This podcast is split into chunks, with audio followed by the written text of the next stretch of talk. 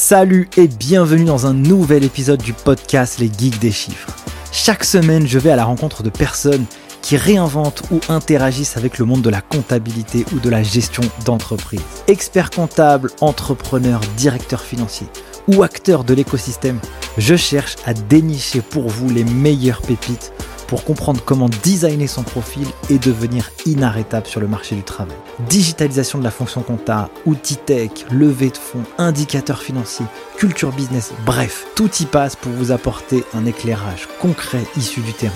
Je suis Nicolas Piatkowski, cofondateur de l'école en ligne Les Geeks des Chiffres, qui a formé plus de 3300 étudiants de la filière expertise comptable et des millions d'autres sur YouTube. Si vous avez appris quelque chose avec ce podcast, mettez un gros 5 étoiles sur votre appli préféré avec un commentaire. Et moi, je n'ai qu'une seule chose à vous dire. Prenez place et c'est parti Salut mon cher Romain, je suis très heureux de t'accueillir sur le podcast Les Geeks des Chiffres. Salut, salut à toi, ravi d'être là. Romain, expert comptable, dans cet échange qui va se dérouler en plusieurs parties. Évidemment, on va un peu creuser pour savoir qui tu es, mais j'ai vraiment envie qu'on ait une masterclass archi concrète. Toi, en fouillant un peu dans ton histoire et en discutant euh, tout à l'heure, en mangeant une petite salade, j'ai cru comprendre que tu avais une vraie capacité de business development, tu vois, de commercial. Et donc, euh, j'aimerais aussi que, au terme de cet épisode, on puisse avoir une démarche hyper concrète pour tous ceux qui veulent monter un cabinet ou qui sont déjà en cabinet ou peut-être qui veulent te rejoindre, eh bien, ils puissent avoir la méthode pour aller chercher des clients et les faire durer dans le cap. Est-ce que ça te va? C'est parfait. Cool. Bon, alors, mon cher Romain, expert comptable, très tôt, très très tôt. Qu'est-ce qui t'a donné envie d'aller dans cette histoire? Je reprends du coup aux prémices de, de l'histoire et je te raconte un petit peu le démarrage donc de ma vie pro. Moi, je sors de ma caisse, plutôt simple, tu vois. Je, je, je suis euh, issu de Montauban, euh, suite à quoi je suis arrivé à Toulouse, dans la grande ville toulousaine que j'ai pas quittée du reste de ma scolarité et après du taf que j'ai fait. Et donc euh, j'ai fait un DCG, DSCG classique au Zen, tu vois, c'est un lycée euh, plutôt réputé à Toulouse. Je suis parti en DCG, suite à quoi euh, je suis passé par le Master CC à la fac, à TSM plutôt des années d'études assez compliquées pour moi parce que c'était euh, c'était pas forcément une vocation tu vois de devenir expert comptable. J'avais plus en tête médecine j'avais plus en tête tu vois des métiers euh, où tu peux quand même un peu te la péter en soirée tu vois. Donc euh, c'était pas c'était pas tout à fait le cas. Mais donc quand tu pars finalement tu as, quand même un, but. Il faut toujours avoir une vision tu vois un but. Et c'est ce que j'ai eu assez tôt en fait. Je me suis dit les cours c'est compliqué mais par contre les stages que j'ai réalisés étaient vraiment pertinents. Et comment ça se fait que tu t'es dirigé dans le DCG DSCG, enfin master CCA du coup. Qu'est-ce qui t'a donné envie d'aller suivre ces études? Bah, c'est toujours, euh, tu sais, la rencontre, c'est l'opportunité qui fait la vie qu'on finit par mener. En fait, là, cette opportunité-là, c'était vraiment une, une, personne qui était passée par ce DCG. Euh, j'ai eu l'occasion de voir ses cours, euh, j'ai eu l'occasion de regarder ce qu'elle avait réalisé comme étude et ce qu'il y avait comme matière. Et en fait, assez simplement, je posais deux questions. J'ai demandé où c'était. Elle m'a dit euh, centre-ville de Toulouse. Donc, c'est les lieux de fête, tu vois. Donc, centre-ville de Toulouse. Et j'ai demandé si c'était compliqué euh, au démarrage. Elle m'a dit pas du tout. Euh, ça va crescendo. Et je, me suis dit, allez, feu. Ça, c'est fait pour moi. Je suis parti là-dedans, tu vois. Après, le côté prépa m'allait bien parce que je voulais pas partir directement à la fac. Donc, il y avait un, côté un peu structurant, tu vois, de début d'études. Et malgré tout, après, bah, la vie toulousaine qui démarre, tu sais ce que c'est. Hein. Ouais, parce que juste avant d'enregistrer ce podcast, tu dit euh, la dernière fois que j'ai vu un micro, c'était pour se faire un karaoké. Donc on dirait que la fête, elle, elle, elle, ah chez toi, oui, tu vois. Oui, oui, elle vient de chez moi, tu sais, on est une terre de, terre de rugby, terre de fête. Euh, Toulouse, bah, t'es le bienvenu. Hein. Si tu décides un jour d'y passer, t'es le bienvenu. Euh. Bah, j'y suis allé. Je te montrerai ce que c'est. Avec plaisir. Mais tu sais que j'y suis allé à l'époque quand je faisais de la formation présentielle, tu vois. Parce que je me suis lancé avant, dans, depuis 2014, où je faisais de la formation plutôt en physique. Et du coup, j'ai trouvé que cette ville était incroyable, quoi. Mmh. Franchement, elle est super belle. Il y a une grosse richesse culturelle mmh. et tout. C'est trop ouf, quoi. Complètement. T'as tout, as tout résumé. on, est en train de vendre Toulouse. C'est clair. Euh, du coup, alors, au niveau de ton DCG, t'as dit que les études c'était un peu compliqué. C'était quoi un peu qui était compliqué pour toi? Ouais, des études euh, plutôt quand même très techniques, tu vois. C'est, ça m'a, ça, me donnait l'impression d'être dans une école d'ingé euh, où j'allais finir à, gérer du, du, matos hyper complexe, tu vois. Donc, il y avait beaucoup de techniques en fait, beaucoup de technicité. Euh, finalement peu de concrétisation entrepreneuriale, tu vois. Donc euh, j'avais du mal à, percevoir l'aboutissement euh, de ces études-là. et le premier stage, c'était stage de DCG. Je l'ai fait à Montauban, justement, dans un cabinet qui existe toujours Et ce stage a été plutôt une révélation, parce que je me suis retrouvé face à déjà une organisation qui était assez euh, bien euh, pensée. Euh, chacun avait son, rôle à jouer dans l'aboutissement des tâches, tu vois, missions. Et, et, les missions étaient quand même à forte valeur ajoutée. Je sentais, tu vois, qu'il y avait le gars qui partait en mission, il, ben, était attendu, et quand il rendait son travail, les gens étaient contents, tu vois. Donc, ben, il y avait une véritable demande client, et il y avait, une offre qui répondait à la demande. Donc, j'ai vite compris, si tu veux, qu'il y avait finalement un marché tu vois, et que euh, il était vaste. Voilà, qu'il y avait de la place pour tout le monde et qu'il était vaste. Donc euh, assez rapidement, j'étais convaincu. Je me suis dit, c'est ça que je veux faire. Et donc, euh, Master CCA, j'étais prêt en Master CCA. J'ai quand même décidé de passer le DSCG en première année de Master bah tu sais, euh, qui ne t'entraîne à rien, on dit. Donc euh, je, l'ai tenté. J'ai réussi à valider les deux épreuves. Alors pas tout à fait, hein, j'ai pas eu 10 ou 2 là en compta et en droit, mais il me restait pas grand chose pour. il me restait le stage à repasser en année 2, voilà, pour valider. Et c'était nettement plus simple. Donc assez rapidement, je, je me suis plus projeté sur le master ou le DSCG. Tu vois, dès que j'ai commencé mon master 2, j'étais déjà projeté dans une entreprise et je savais que la boîte dans laquelle j'allais bosser, il fallait qu'elle ait un rôle à jouer dans ma, dans ma carrière. Ça a été quoi un peu ton expérience professionnelle dans toute cette expérience-là? Là, je suis sur ton profil LinkedIn, c'était en 2015-2020, c'est ça? Exactement, ouais, tout à fait diplômé 2014, mais c'était bien avant. En fait, j'ai commencé mon master CCA. Mon stage de master, je l'ai commencé dans, ce, dans cette entreprise. Euh, ce que je te disais, dont le père de mon ex était, euh, était client là-bas, je pense qu'il l'est toujours. Et, euh, et donc, j'ai pas passé d'entretien d'embauche. Je suis arrivé là et on m'a pris. C'était un stage d'audit à la base. Donc, j'ai eu l'occasion de bosser sur des assez gros dossiers, notamment la Cité de l'Espace, euh, notamment le Zénith de Toulouse, tu vois. Donc, c'est des dossiers assez importants. Et donc j'ai vu tout le volet audit. Euh, j'ai assez rapidement compris que je voulais pas en faire mon métier non plus, euh, que le conseil euh, m'animait. mais par contre, la structuration de l'audit était hyper intéressante parce que il y avait un, un, modèle assez structuré des missions qui permettait derrière de calibrer une mission assez, de manière assez claire. Tu vois concrètement, comment ça se passe en fait? Quand tu arrives, euh, toi, tu étais jeune? Bah Déjà, tu arrives en, costume et le premier jour. Ah, ça change aujourd'hui alors. Non, non, mais alors mais déjà, je te remercie de m'avoir habillé. Hein, je suis ravi de porter tes couleurs. mais, euh, mais en fait, tu t'arrives en costume euh, et très rapidement, on te dit tu, tu, tu mets plus de costume, tu vois. C'est c'est fini ce temps-là. Donc, bon, je, je l'ai mis le premier jour. Après, je l'ai plus remis. J'ai une réflexion un jour d'un client qui m'a dit la cravate, vous la mettez, vous la mettez pas, mais vous choisissez. Bon, je, je l'ai enlevé, tu vois. Donc, je suis pas de ces gens-là qui portent l'habit conventionnel. Donc je suis arrivé, j'ai fait de l'audit en fait, euh, c'est assez facile puisque l'audit on travaille par cycle, tu vois. Tu vas travailler euh, sur le premier cycle, le plus simple, euh, les capitaux propres, la trésorerie, etc. Donc tu vas travailler par cycle. Ça, c'est des, des notions qui sont assez faciles à percevoir ma foi, il n'y a pas de grosses difficultés. Et puis petit à petit, euh, d'année en année, de dossier en dossier, tu vas travailler sur des sujets un petit peu plus importants. Petite mention à Clarisse quand même, qui était ma, ma maître de stage à l'époque, qui est devenue mon associé. C'était à l'époque où on, numérisait, tu sais, tous les dossiers. Je, me suis quand même tarté trois semaines de, de photocopieuse. Alors c'est pas tant le, fait d'avoir fait les photocopieuses qui me gêne, c'est le fait d'avoir euh, piqué la, la, place aux collègues qui voulaient faire des scans, tu sais. Donc euh, j'étais un peu le paria à ce moment-là, mais bon, je me suis vite rattrapé. Tu vois, un peu de bonne humeur, ça passe. C'est un stage qui m'a beaucoup appris. Si tu veux, Master CCA, j'étais embauché en CDI dans la foulée et j'ai commencé mon stage d'expertise. J'avais le DSCG en poche et j'ai commencé immédiatement le, le, stage, donc à 24-25 ans là. Et j'ai commencé le stage d'expertise. Je pense que j'ai toujours été un petit peu en deçà du niveau requis d'année en année jusqu'au DEC. Tu vois, le jour où j'ai eu le DEC, c'était à 27 ans. Euh, j'étais le plus jeune diplômé de la région, donc j'étais très content de ça. Mais bon, euh, si tu veux, j'avais pas les épaules, j'avais pas l'étoffe encore de vraiment animer un dossier seul, d'être professionnel seul, tu vois. Mais, mais quand même très content d'être allé vite parce que euh, j'avais ça en tête, si tu veux, et, et je savais que les années que j'allais passer en plus seraient pas forcément des années perdues parce que euh, l'expérience est intéressante. Mais bon, une fois diplômé, euh, tu peux quand même continuer à avoir de l'expérience. Si tu veux, ton expérience s'arrête pas. T'es pas obligé de racheter tout de suite. T'es pas obligé de, t'investir tout de suite dans la vie du cabinet en tant qu'associé. voilà. Bon, c'est le choix que j'ai fait, mais t'es pas obligé. Donc raconte-moi un peu ton, ton stage d'expertise comptable, comment ça s'est passé? Qu'est-ce que tu as fait? Donc euh, là, j'ai bien compris cette histoire d'audit, c'est par là que tu as commencé. À quoi ressemblait ton stage d'expertise comptable? Même tant sur la partie pro que sur la partie euh, bah, pratique pour avoir euh, finalement avancé pour obtenir le deck. Quoi. Ouais. Le stage d'expertise, si tu veux, c'est quelque chose qui passe très vite et en même temps, c'est quelque chose qui peut prendre énormément de temps. Qui passe très vite dans le sens où tu es obligé d'anticiper l'étape d'après Il y, a des rapports à rendre. Alors, je pense que 80% des, mecs sont à la bourse sur le rendu des rapports, ce qui est pas bien. Hein. Moi, je, pars du postulat que tu t'es engagé dans une démarche, si tu veux, tu es stagiaire au sein de l'ordre, hein. tu t'es engagé dans cette démarche. Euh, tu as le devoir, en fait, déjà d'avoir anticipé euh, le, fait de rendre tes rapports dans les temps et le fait de, réaliser finalement ton mémoire. Et voilà. Le, le stage, il est obligatoire, c'est trois ans, et suite à quoi tu vas passer tes épreuves de deck et tu les passes un peu quand tu veux.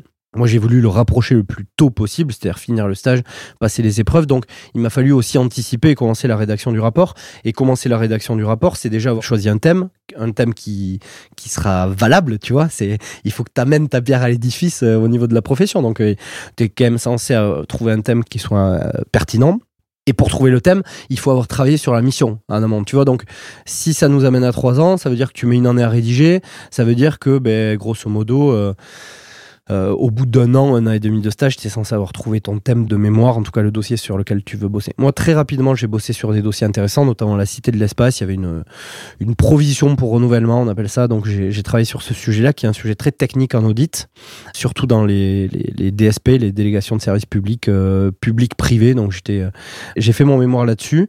j'ai eu de la chance. Je pense que les, les personnes qui m'ont fait l'oral maîtrisaient pas forcément le sujet, si tu veux. C'est souvent un peu ça te fait marrer. Hein. Ouais, ça me fait marrer. Parce que, ben, en fait, bon, c'est après, c'est du panache, tu vois. C'est le fait de se dire, je prends un sujet très technique et bon, j'ai pas face à moi les, deux stars du, du sujet euh, au niveau national, tu vois. Mais ça s'est bien passé, en fait, tu vois. Donc, euh, voilà.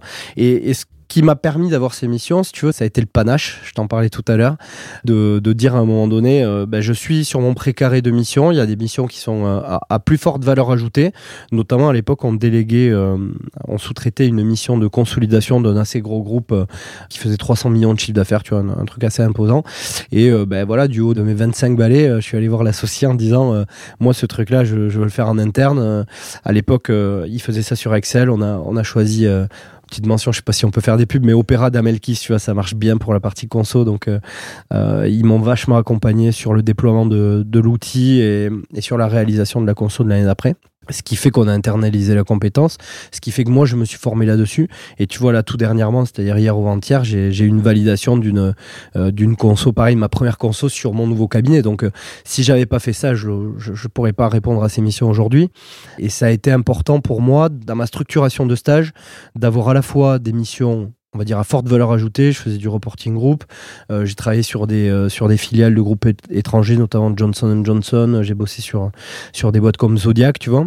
Toujours à, faire du reporting group de filiales, tu vois pas. J'étais pas au niveau de la tête à prendre des décisions euh, très stratégiques et très importantes, mais en tout cas de voir le fonctionnement de ces entreprises, de comprendre les rouages qui s'y opéraient. Bah ça, ça amène forcément de l'expérience et que tu peux après monnayer. Tu vois, c'est ça le, le deal aussi. Et, qu'est-ce que tu as appris avec eux? Je pense que tu avais des relations avec ces boîtes, tu échangeais directement avec euh, peut-être directeur financier, directeur de filiale. Comment ça se passait d'un point de vue pratique? Ouais, tout à fait. Alors, euh, notamment sur ces deux missions, euh, la mission de Toulouse, c'était une mission de Zodiac Aerospace. C'était une mission où on nous déléguait la totalité de, de la production du reporting. Là, pour le coup, euh, très bonne relation avec la comptable sur place, euh, la DAF qui était euh, allemande, et donc il fallait faire de la remontée de data hein, simple. Et si tu veux, il y avait une sorte de, reporting qu'il fallait réaliser et leur envoyer à J 3 tous les mois le reporting de, la filiale française. C'était assez intéressant parce qu'effectivement, il y avait des échanges parfois en, anglais, tu vois, il y avait des il y avait un petit peu d'éléments intéressants. En tout cas, quand tu fais ton stage, si tu veux, tu as, quand même ta masse de dossiers à sortir. T'as quand même tes liasses qui doivent tomber dans les temps, t'as toutes tes TVA, tous tes trucs. Bon, je, fais plus trop ça moi, donc euh, je l'ai plus trop en tête, mais je sais qu'en tout cas c'est très rythmé, si tu veux. Et bon, ça amène des, des, des, missions à forte valeur ajoutée, des missions où, où on va t'attendre au tournant sur, euh, sur ta capacité à produire, produire rapidement. Euh. Donc je trouve que la l'attente client elle est plus élevée. Les honoraires aussi étaient plus élevés forcément, mais c'est pas insurmontable ces missions, tu vois. Faut pas forcément avoir fait sincère pour les réaliser quoi dans ce que tu as dit juste avant, euh, j'avais l'impression que tu avais cette façon de dire euh, il faut que j'aille demander à la direction écoute Coco, moi je vais pas rester sur des tâches euh, entre guillemets euh, tradies dans mon stage d'expertise, je veux faire cette mission. Je veux faire cette partie-là. Pourquoi tu étais demandeur comme ça? C'était quoi un peu ta vision pour aller demander ce genre de mission qu'on te mette, malgré ton jeune âge et ton hmm. expérience bah, faible, hein. enfin pas, Hmm. pas énorme, de dire Ou bah, quasi, je veux euh, le faire ça. quasi inexistante elle, Ouais. l'expérience je démarrais donc euh, euh, si tu veux j'ai eu de la chance de tomber sur une structure qui était en qui était en croissance mais malgré tout euh, tu vois c'est- quand même plutôt une vache à lait la boîte dans laquelle j'ai bossé enfin le cabinet dans lequel j'étais c'était une structure qui avait pas d'ambition donc c'est une boîte qui avait pas de vision ni d'ambition si tu veux mais qui euh, par la force des choses tu veux progresser donc euh, euh, ben, ça rentrait des missions ça rentrait des, équipes ça ça se posait des questions sur sur globalement quels étaient les outils les plus judicieux. Bon, ça prenait pas forcément des décisions, mais si tu veux, ça, ça se posait quand même des questions. Donc, on était quand même sur une structure, malgré tout, où avec juste un petit déclic de com marketing, avec juste un petit déclic de, de structuration, on pouvait aller vite. Tu vois, moi, j'ai senti le potentiel qu'il y avait dans, dans cette boîte. Et c'est une boîte qui m'a formé, si tu veux, de la base. Donc, il n'y avait pas énormément de savoir-faire. Une des associées était, euh, était expert évaluatrice, donc j'ai appris pas mal euh, par elle. Il y avait un des anciens associés qui est euh, une, imminence dans la profession qui faisait du, de l'expertise judiciaire, si tu veux. Donc j'ai pu aussi mener des missions d'ex- d'expertise judiciaire, mais c'est le panache, tu vois, c'est la curiosité, c'est le fait de finir rapidement ce que j'ai à faire pour me dégager du temps pour pouvoir faire du complément. Ce que je retiens, si tu veux, de ces années, c'est pas forcément le fait d'avoir sorti la TVA pour euh, le petit coach sportif euh, à l'époque. Je, je dis pas que cette mission elle était pas pertinente, si tu il fallait la faire. Euh, je dis que ce qui m'a animé l'esprit et ce qui m'a ce qui m'a vraiment fait progresser, c'était ces missions un petit peu plus intéressantes. Et tout ça, c'est très lié au, finalement un petit peu à la méritocratie. C'est-à-dire, bah, si, tu veux monter sur ces missions-là, prouve-moi déjà que tu es capable de, faire ce qu'on t'a donné à faire. Et prouve-moi qu'une fois que tu es monté sur ces missions-là, tu seras indispensable, tu vois. Voilà, on pourra pas se passer de toi. Et ça, ça, j'ai vite compris qu'il fallait euh, que je, que je verrouille en fait ces missions, qu'il fallait que qu'elles soient bien travaillées. Et puis à terme, après, quand je suis devenu associé, j'ai fait monter des équipes sur ces missions-là et je suis allé en chercher d'autres. Comment ça se passe euh, l'étape où on te propose de devenir, ou alors peut-être toi tu vas chercher en fait cette, euh, cette aventure, de devenir associé. Comment ça marche? Pourquoi on te fait confiance? C'est quoi un peu le process? Ou en tout cas, quel a été ton process perso? En fait, si tu veux, euh, quand j'étais stagiaire, on a, on a eu une opportunité de rachat d'un cabinet qui est à Montauban. Et il y avait une antenne à Moissac de mémoire, donc c'est c'est en- encore un petit peu plus loin de Toulouse. Et moi, j'avais toujours eu envie de bosser à Toulouse, je voulais pas, je voulais pas partir de là. Mais j'ai vu ça comme une opportunité, tu vois. Il y a 80 000 euros de chiffre à l'époque. Quand, je me dis qu'aujourd'hui, je rentre à peu près 30 par mois, tu vois, je me dis en trois mois, c'est mon cabinet maintenant, de, de- c'est trois mois de mon cabinet. Mais, c'est un cabinet euh, ancestral, tu vois. Il y avait toujours euh, un monsieur qu'on appelle la virgule dans la profession. Donc, il, était là, il tenait son bureau. Et en fait, ce rachat s'est plutôt mal passé. Je, passe les détails, mais ce rachat s'est plutôt mal passé. Donc, on a fait une entrée-sortie au prix euh, 80 000, 80 000. Ça s'achetait un de chiffre d'affaires. Mais j'ai vécu ça, si tu veux. J'ai vécu la démarche d'y aller, d'essayer de, faire une reprise de, cabinet, etc. Bon, je crois qu'il y avait trois cabinets qui s'étaient cassés les dents dessus euh, sur cette clientèle avant. Donc, euh, pas, de regret, si tu veux. Mais déjà, une première expérience de rachat. Et j'avais commencé à rentrer quelques dossiers quand j'étais stagiaire. Et le deal que j'avais à ce moment-là, c'était de dire, bah, écoute, euh, la discussion se faisait toujours a posteriori. Elle se fait toujours quand tu es diplômé et c'est là que tu commences à discuter. Souvent d'ailleurs, j'ai remarqué, euh, petite pique pour la profession, que euh, beaucoup de jeunes euh, qui, qui deviennent diplômés, tu vois, il y a, il y a un effet de inversé, tu sais, ils sont hyper intéressants quand ils sont stagiaires, ces gens-là. Et puis le jour où ils sont diplômés, bizarrement, tu vois, ils, ben, on, les, on les dégage, tu vois. Ça c'est c'est- ouais, c'est fait. Bon, après, ça arrivait à pas mal de personnes. Moi, ça m'est pas arrivé pour le coup parce que je pense que j'avais aussi structuré un petit peu la discussion en amont et qu'il y avait quand même un intérêt à agir des deux parties, de peut-être de me garder, tu vois. Ça n'a pas été le cas après, hein, on en mais euh, au début, il y avait un intérêt. Parce que ben, la, boîte, euh, j'avais pris ma place, tu vois. J'étais pas, elle tournait pas autour de moi, bien sûr. C'était une entreprise qui avait 20 ans d'existence. 20 ans d'existence, ça faisait un million de, de chiffre d'affaires. Bon, ça tournait bien, tu vois, beaucoup de rachats externes au final, donc euh, c'était un conglomérat de, clientèle. Et si tu veux, moi, je, on, on m'a pas donné tout de suite les, les clés de la bécane. On m'a dit achète-toi un, vélo avec les petits trous. Si tu veux, commence à faire des tours dans la cour là, et, euh, et on va voir comment tu roules. Et puis après, on va, on verra, tu vois. Donc pendant, si tu veux, 16 mois, euh, j'ai créé ma boîte. À côté. À côté, Ouais. j'ai créé ma propre boîte. Alors, où ils avaient euh, 30% quand même de, de, de participation, hein, c'est toujours logique puisque tu utilises le nom, euh, etc. Déjà, moi, ces, notions-là, euh, c'était beaucoup de négociations, si tu veux. C'était beaucoup de est-ce que ça vaut vraiment ça? Est-ce que, est que, comment ça se passe Tu vois, il fallait, il fallait que je comprenne ce que j'avais, qu'est-ce que ça allait devenir en termes de valeur, en termes de qui est-ce qui va mouiller la chemise, est-ce que le nom, ça vaut vraiment ce qu'on me dit que ça vaut, etc. Donc, j'avais vraiment beaucoup de ces notions à l'esprit. C'est des notions, en, si tu veux, en analyse financière qui me suivent aujourd'hui. Parce que quand j'accompagne sur un deal, est-ce que c'est juste tu vois? Est-ce que est-ce qu'il y a de la justice tu vois? Voilà, ça, c'est des notions qui sont fortes chez moi. Et si tu veux, en 16 mois, je rentre 200 000 euros de chiffre et j'utilise les ressources, si tu veux, du- de la structure principale. Donc les ressources de la structure principale, au début, je les utilise, puis au bout d'un moment, j'embauche mes, mes propres salariés, Euh, et puis au bout d'un moment, euh, bah, ça commence à devenir gros, si tu veux, et on fait un deal qui est tes 200 000 euros, nous on a un million, tu prends 20% de la boîte en nous amenant le, chiffre, et j'ai racheté 20% par-dessus. Donc j'ai racheté 20%, j'ai racheté euh, 200 000 euros, j'ai racheté euh, euh, 40% de la, de la société, qui faisait un million. Et donc un million, un million deux. Et euh, en quatre ans, si tu veux, on a déployé et on a, on a atteint euh, un million huit, un million neuf euh, de, de chiffres avec une structure assez établie euh, localement. hein, ça, reste, ça reste Toulouse. Donc alors attends, si je comprends bien, toi tu bossais dans le cab. Oui. On t'a dit Coco, si tu veux t'associer avec nous, Oui. il va falloir que tu fasses tes preuves. Donc, Exactement. pour que tu puisses faire tes preuves, va créer une boîte à côté. Exactement. C'est toi qui vas la gérer. Nous on rapporte notre blase et on prend 30% et le reste, eh ben, tu vas te débrouiller pour aller faire ton, ton, ton, ton game. Exactement. Toi, au bout de 4 ans, t'as fait ton Non, game. non, au bout de, au bout de, 10, de De 16, 16 mois, mois, voilà. 16 mois, j'ai fait mon, mon, mon, truc, j'ai rentré, euh, j'ai rentré le chiffre et de là. euh, ben, Ah, c'était le chiffre qui était prévu à la base, c'est ça Ouais, j'ai rentré 200 000 de chiffres. Non, non, il n'y avait pas de chiffre prévu. Ah, ok. Si tu veux, ils m'ont dit, tu commences, tu démarres, etc. C'est allé vite et fort. Si tu veux. Le- chiffre, tu, tu connais le- la valeur du, du chiffre d'affaires de- des cabinets d'expertise comptable. Une hérésie, mais ça se valorise au chiffre d'affaires. Tu vois, ça, euh, je rentre une mission à 1000 balles, je peux la revendre à un confrère à 1000 euros. J'ai rentré pas mal de dossiers euh, assez rapidement. Et l'idée a été que ben, ça m'a permis d'intégrer sans payer le, le cabinet principal et de devenir du coup associé du cabinet principal.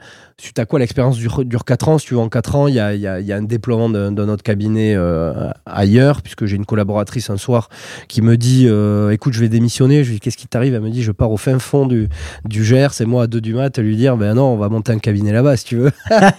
et le truc s'est monté, il existe encore.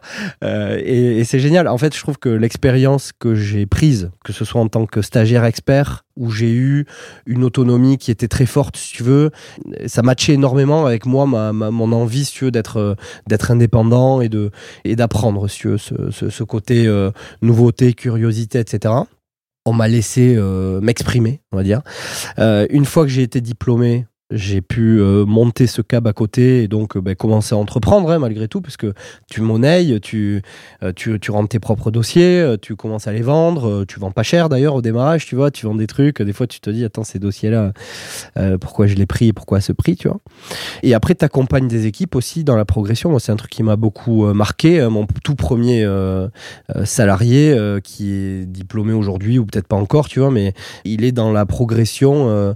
Bah, il a démarré comme moi, tu vois, et, et moi, j'ai participé à une partie de son développement. Donc, euh, Mon cher Romain, on va euh, laisser la suite euh, pour euh, comment t'as fait pour aller chercher ces 200K. Ouais. Tu vois, si je spoil un peu la suite, toi aujourd'hui, bah, évidemment, tu as, créé un cabinet d'expertise qui s'appelle Naka Conseil. exactement. Vous êtes quasiment à 1 million de, de, Mm. de missions. En tout cas, c'est l'objectif à la fin de l'année 2022. Toi, tu as créé ça il y a pile poil quasiment deux ans, Mm. date d'anniversaire. Dans ton expérience, j'ai vu que tu as été euh, président du CJEC Midi-Pyrénées. Exactement, ouais. Raconte-nous tout ça, pourquoi tu as fait ça? Si tu peux nous, nous parler un peu de cette euh, association et qu'est-ce qui t'a donné envie de, de pouvoir y participer? Ouais, le club des jeunes experts comptables commissaires aux comptes. euh, Yes. Juste avant ça, président de l'annexe. Je sais pas si c'est noté dans le dans le, le- profil. euh, Je pense qu'il n'y avait pas assez de place, tu vois. Donc je suis passé par l'annexe et le CJEC. euh, Ce sont des, des instances euh, associatives, donc euh, elles sont apolitiques, hein, complètement euh, dissociées de, des syndicats notamment et, et aussi de l'ordre. Malgré tout, il y a des accointances que ce sont des, des associations qui sont forcément financées et euh, les financeurs. L'ordre et la compagnie sont des, de vrais pourvoyeurs de fonds euh, de, ces assos. En fait, on a donné les clés à des stagiaires experts comptables, on a donné des clés à des jeunes experts comptables, puisqu'il faut être à moins de 5 ans d'exercice, euh, pour euh, bah, aider tout sur tout un tas de sujets. Alors, je ne pourrais pas les ressortir comme ça. Il me semble que dans les valeurs, il y a le fait de, de la représentativité Le fait que ben, pendant la loi Pacte, tu vois, j'étais au CGEC e national, euh, on a pas mal œuvré euh, pour euh, porter la voix des jeunes, notamment dans les, au niveau des instances et marquer toute l'inquiétude tu vois qu'il y avait au niveau de la profession notamment euh, suite à au fait qu'on nous on nous désigne pas mal de missions. Euh, j'avais euh, une commissaire au compte qui, qui venait de racheter tu vois et qui allait se faire dessouder sur une belle partie de son de son chiffre d'affaires. Donc tout ça il fallait porter le, la parole. Donc c'est ça qui est important. Puis après il y a toute l'aide à l'installation avec des négociations sur les logiciels sur les banques sur pas mal d'acteurs si qui gravitent autour de ces assos alors moi personnellement personnellement, pourquoi ça? J'ai pas vocation, si tu veux, à forcément prendre la lumière. C'est pas un truc qui me, qui me plaît euh, énormément. Donc j'ai d'abord été vice-président. On a relevé, avec Brice à l'époque, on a relevé l'annexe, on a, on, a, on a déployé après au CJEC. E Moi, ce que j'aimais bien, c'était euh, finalement créer une, une, cohésion, euh, créer une inertie autour d'un projet commun, tu vois. Et ce qui est important quand tu es stagiaire, c'est de pouvoir parler de tes conditions de stage. Ce qui est important quand tu es au CJEC, e euh, quand tu démarres ta vie professionnelle, c'est de pouvoir parler aussi de tes conditions d'exercice, des choix que tu fais. Tu vois, des fois qui sont, qui sont mauvais. Tu décides de te focuser sur de la prof libérale euh, et que ta mission est la mission très forte valeur ajoutée, par exemple. Bon, t'es peut-être pas dans le marché, tu vois. Donc, euh, le fait d'en parler à des confrères, eux, ils vont t'apporter leur expérience, leur vision, et, ça, ça, marque. Et en fait, c'est un lieu, tu vois, c'est un endroit où, où on peut se dire ces choses-là. Euh, une sorte de, forum euh, local, puisqu'il y en a dans toutes les villes. Et c'était important pour moi d'animer ça, plus que la représentativité à proprement parler euh, du costume de président, si tu veux. Voilà. Là, je suis en train de monter en ce moment même, tu vois, un petit teasing, une asso qui s'appelle Origo, qui est une asso interprofessionnelle, qui est une asso en fait qui a vocation à réunir notaire, avocat, euh, métier du droit, métier du chiffre. Euh, c'est quelque chose que j'ai énormément fait dans ma vie pro de créer euh, finalement des synergies entre ces professions et de co-construire finalement des offres à destination des clients. Ça m'arrive très souvent de recevoir un client et dans ma proposition de mission, j'intègre déjà les honoraires de l'avocat, j'intègre déjà le coût du notaire, j'intègre, etc., etc. Tu vois. Donc, moi, je trouve ça important qu'il y ait des lieux où en fait la réunion est possible qui coûte pas des 100 et des 1000. Euh, donc c'est pas des clubs fermés, tu vois, c'est pas des clubs professionnels, c'est juste tu prends ton adhésion, tu viens discuter avec des mecs, euh, tu fais des rencontres professionnelles, potentiellement tu vois autour de sujets un peu techniques, euh, tu bon, tu peux te régaler aussi, tu vois, quand t'es en soirée, t'es expert comptable, tu peux jamais te régaler à parler de technique, tu vois. Tu peux pas faire ça parce que sinon les mecs ils te T'es qui? Laisse-moi tranquille. Ah, laisse-moi tranquille, tu vois. Sais quoi la loi de finances 2023 Mais non, non on parle surtout pas. Et là on crée des lieux, tu vois, où, ces gens-là peuvent se retrouver et parler de, de leur maladie. De... tu vois donc ça, ça a été des, phases importantes pour moi. Après, c'est quelque chose que j'ai pris, que j'ai quitté euh, assez rapidement. Tu vois, c'est ça a été vraiment un passage. J'ai pas de, j'ai plus de lien aujourd'hui avec les CGC avec l'annexe. Pourtant, je conseille vraiment vivement de, s'y inscrire et d'y aller. Ok, raconte-moi du coup alors la sortie de, euh, de cette expérience où euh, tu as été donc tu as monté ta boîte à côté, ça a été racheté, tu t'es associé. Euh, ça a été quoi la suite? Ok, la suite, c'est finalement, euh, euh, tu sais, quand tu as des associés, tu, tu, partages quand même une vision et tu partages une espèce d'esprit d'entreprendre, tu vois. Je me suis associé à des personnes qui euh, et c'est tout naturel, tu vois, à l'âge qu'ils avaient, et, euh, on va dire le, la grinta chez eux, elle était, elle était plutôt derrière. Et donc, euh, au bout d'un moment, si tu veux, moi j'ai joué mon rôle là de leader un petit peu à mener cette boîte. Donc, on est passé d'un million à un million neuf à peu près, tu vois. La moyenne d'âge des dossiers d'une part, des nouveaux clients qui rentraient, également des, des équipes qui rentraient, la moyenne d'âge a, a, pas mal diminué. On a créé un pôle marketcom à l'intérieur de la structure, tu vois, histoire de déployer des offres, etc. Donc il y a une vraie réflexion qui a été menée sur euh, comment on passe d'un million à, potentiellement deux et pourquoi pas après aller chercher plus. Et en fait, on, s'est retrouvé face à des sujets euh, où euh, ben, on avait des désaccords en fait, hein, ce qui est possible euh, sur des sujets d'association, tu vois.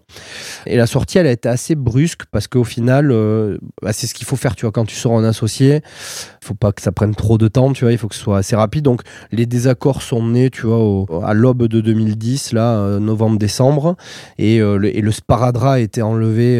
c'est moi le sparadrap. Hein. il a été enlevé euh, tu vois, en mars, euh, juin, tu vois, voilà, il fallait que je sorte et il fallait que je sorte assez rapidement. Donc, euh, le deal qui m'a été proposé, c'était un deal plutôt honnête, ma foi, que j'ai essayé de par de chauffer par le haut, de chauffer un peu par le haut et, et que j'ai pas réussi. Donc je suis parti avec ce qu'on m'a proposé, à savoir, si tu veux, c'était soit je prends des dossiers, soit je prends du, cash en fait tu vois voilà. Et moi j'ai dit un peu des deux c'est possible oui bon ok merci. Donc je suis parti avec des dossiers que j'ai appelés en fait pendant le covid puisque je te rappelle mars avril mai euh, c'est le covid hein. ah, c'est le covid hein. donc là on est tous chez nous c'est le début hein, puis on connaît pas quoi donc on connaît pas les répercussions sur l'économie on connaît rien et moi, je suis chez moi pendant le confinement, donc j'ai plus de, je, suis coupé en fait du câble et de ce qui s'y passe, tu vois. Et j'appelle mes clients à ce moment-là et je leur dis, bah écoutez, voilà, je suis sur le point de partir de, cette structure. Bon, beaucoup me disent, euh, génial, tu vas où euh, Quand est-ce qu'on signe, tu vois Et d'autres me challenge un peu en me disant, c'est quoi que tu vas monter euh, Comment ça se passe? Parce que ben, nous, on a le Covid, parce qu'on a de l'anxiété, parce que ça, va être compliqué pour nous, tu vois. Et j'appelle à peu près 120, 120 personnes. Sur les 120, il y en a une centaine qui me disent OK, feu. J'ai ma liste de dossiers que je suis en droit de récupérer, ces dossiers que j'ai payés, donc je, les récupère. Euh, et face à quoi ben, Il fallait mettre une équipe. Donc Anaïs et Axel qui, à ce moment-là, quand on discute, on discute pas tant de, de ce qui s'est passé, tu vois, parce que les données sont un peu floues et ce qui s'est passé au final, ça n'a pas d'importance. On discute du projet. Tu vois, on discute de bon, qu'est-ce qu'on va faire. Alors je leur dis, le projet, c'est de faire les TVA en juillet là. Déjà, ça c'est l'étape numéro Première chose, voilà. Et, je leur dis aussi, le projet, c'est de quitter le logiciel qu'on a parce qu'on va changer de logiciel et on va faire un truc qui est vachement plus euh, tourné, orienté client parce que j'ai besoin qu'en fait que le mec quand il prend son téléphone il ait sa compta tu vois sur le téléphone et j'ai besoin que qu'on l'accompagne en fait tu mmh. vois donc en parallèle de surgence, si tu veux, de, de, monter cette structure. Donc au début, j'étais hébergé, euh, j'étais dans un dans un cowork, on s'est retrouvé là à trois sur un petit bureau, machin. Enfin, c'est donc alors, compliqué. Donc l'histoire, c'est quoi? C'est que toi, tu reprends 100 clients. En moyenne, bon, je reprends 200 000 euros de chiffre. Donc 100 clients, 200 k. 200 k. Donc, toi, tu quittes cette euh, cette association, tu crées ton cabinet qui s'appelle Naka, Conseil. Exactement. Ok.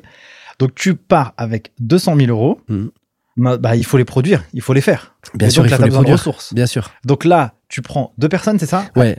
J'ai Axel et Anaïs qui me suivent, en fait, qui sont. Qui, étaient avec, avec toi aussi. Qui étaient, ouais, ouais, dans la boîte. Dans Exactement. la boîte. Donc, elles acceptent de te suivre. Exactement. Et là, il faut que tu leur vendes l'histoire le, de Naka et comment ça va se passer. Exactement. L'étape numéro un, c'est dire, Ok les filles, euh, l'objectif c'est déjà de faire le job pour Il va se faire chambrer Axel si je maintiens que ce sont ah, des filles. C'est pas grave. Excuse, excuse Axel. désolé mon cher ami, je suis complètement désolé. il va se faire chambrer. Je te fais une dédicace sur la caméra. Écoute mon cher ami, désolé. Je savais pas.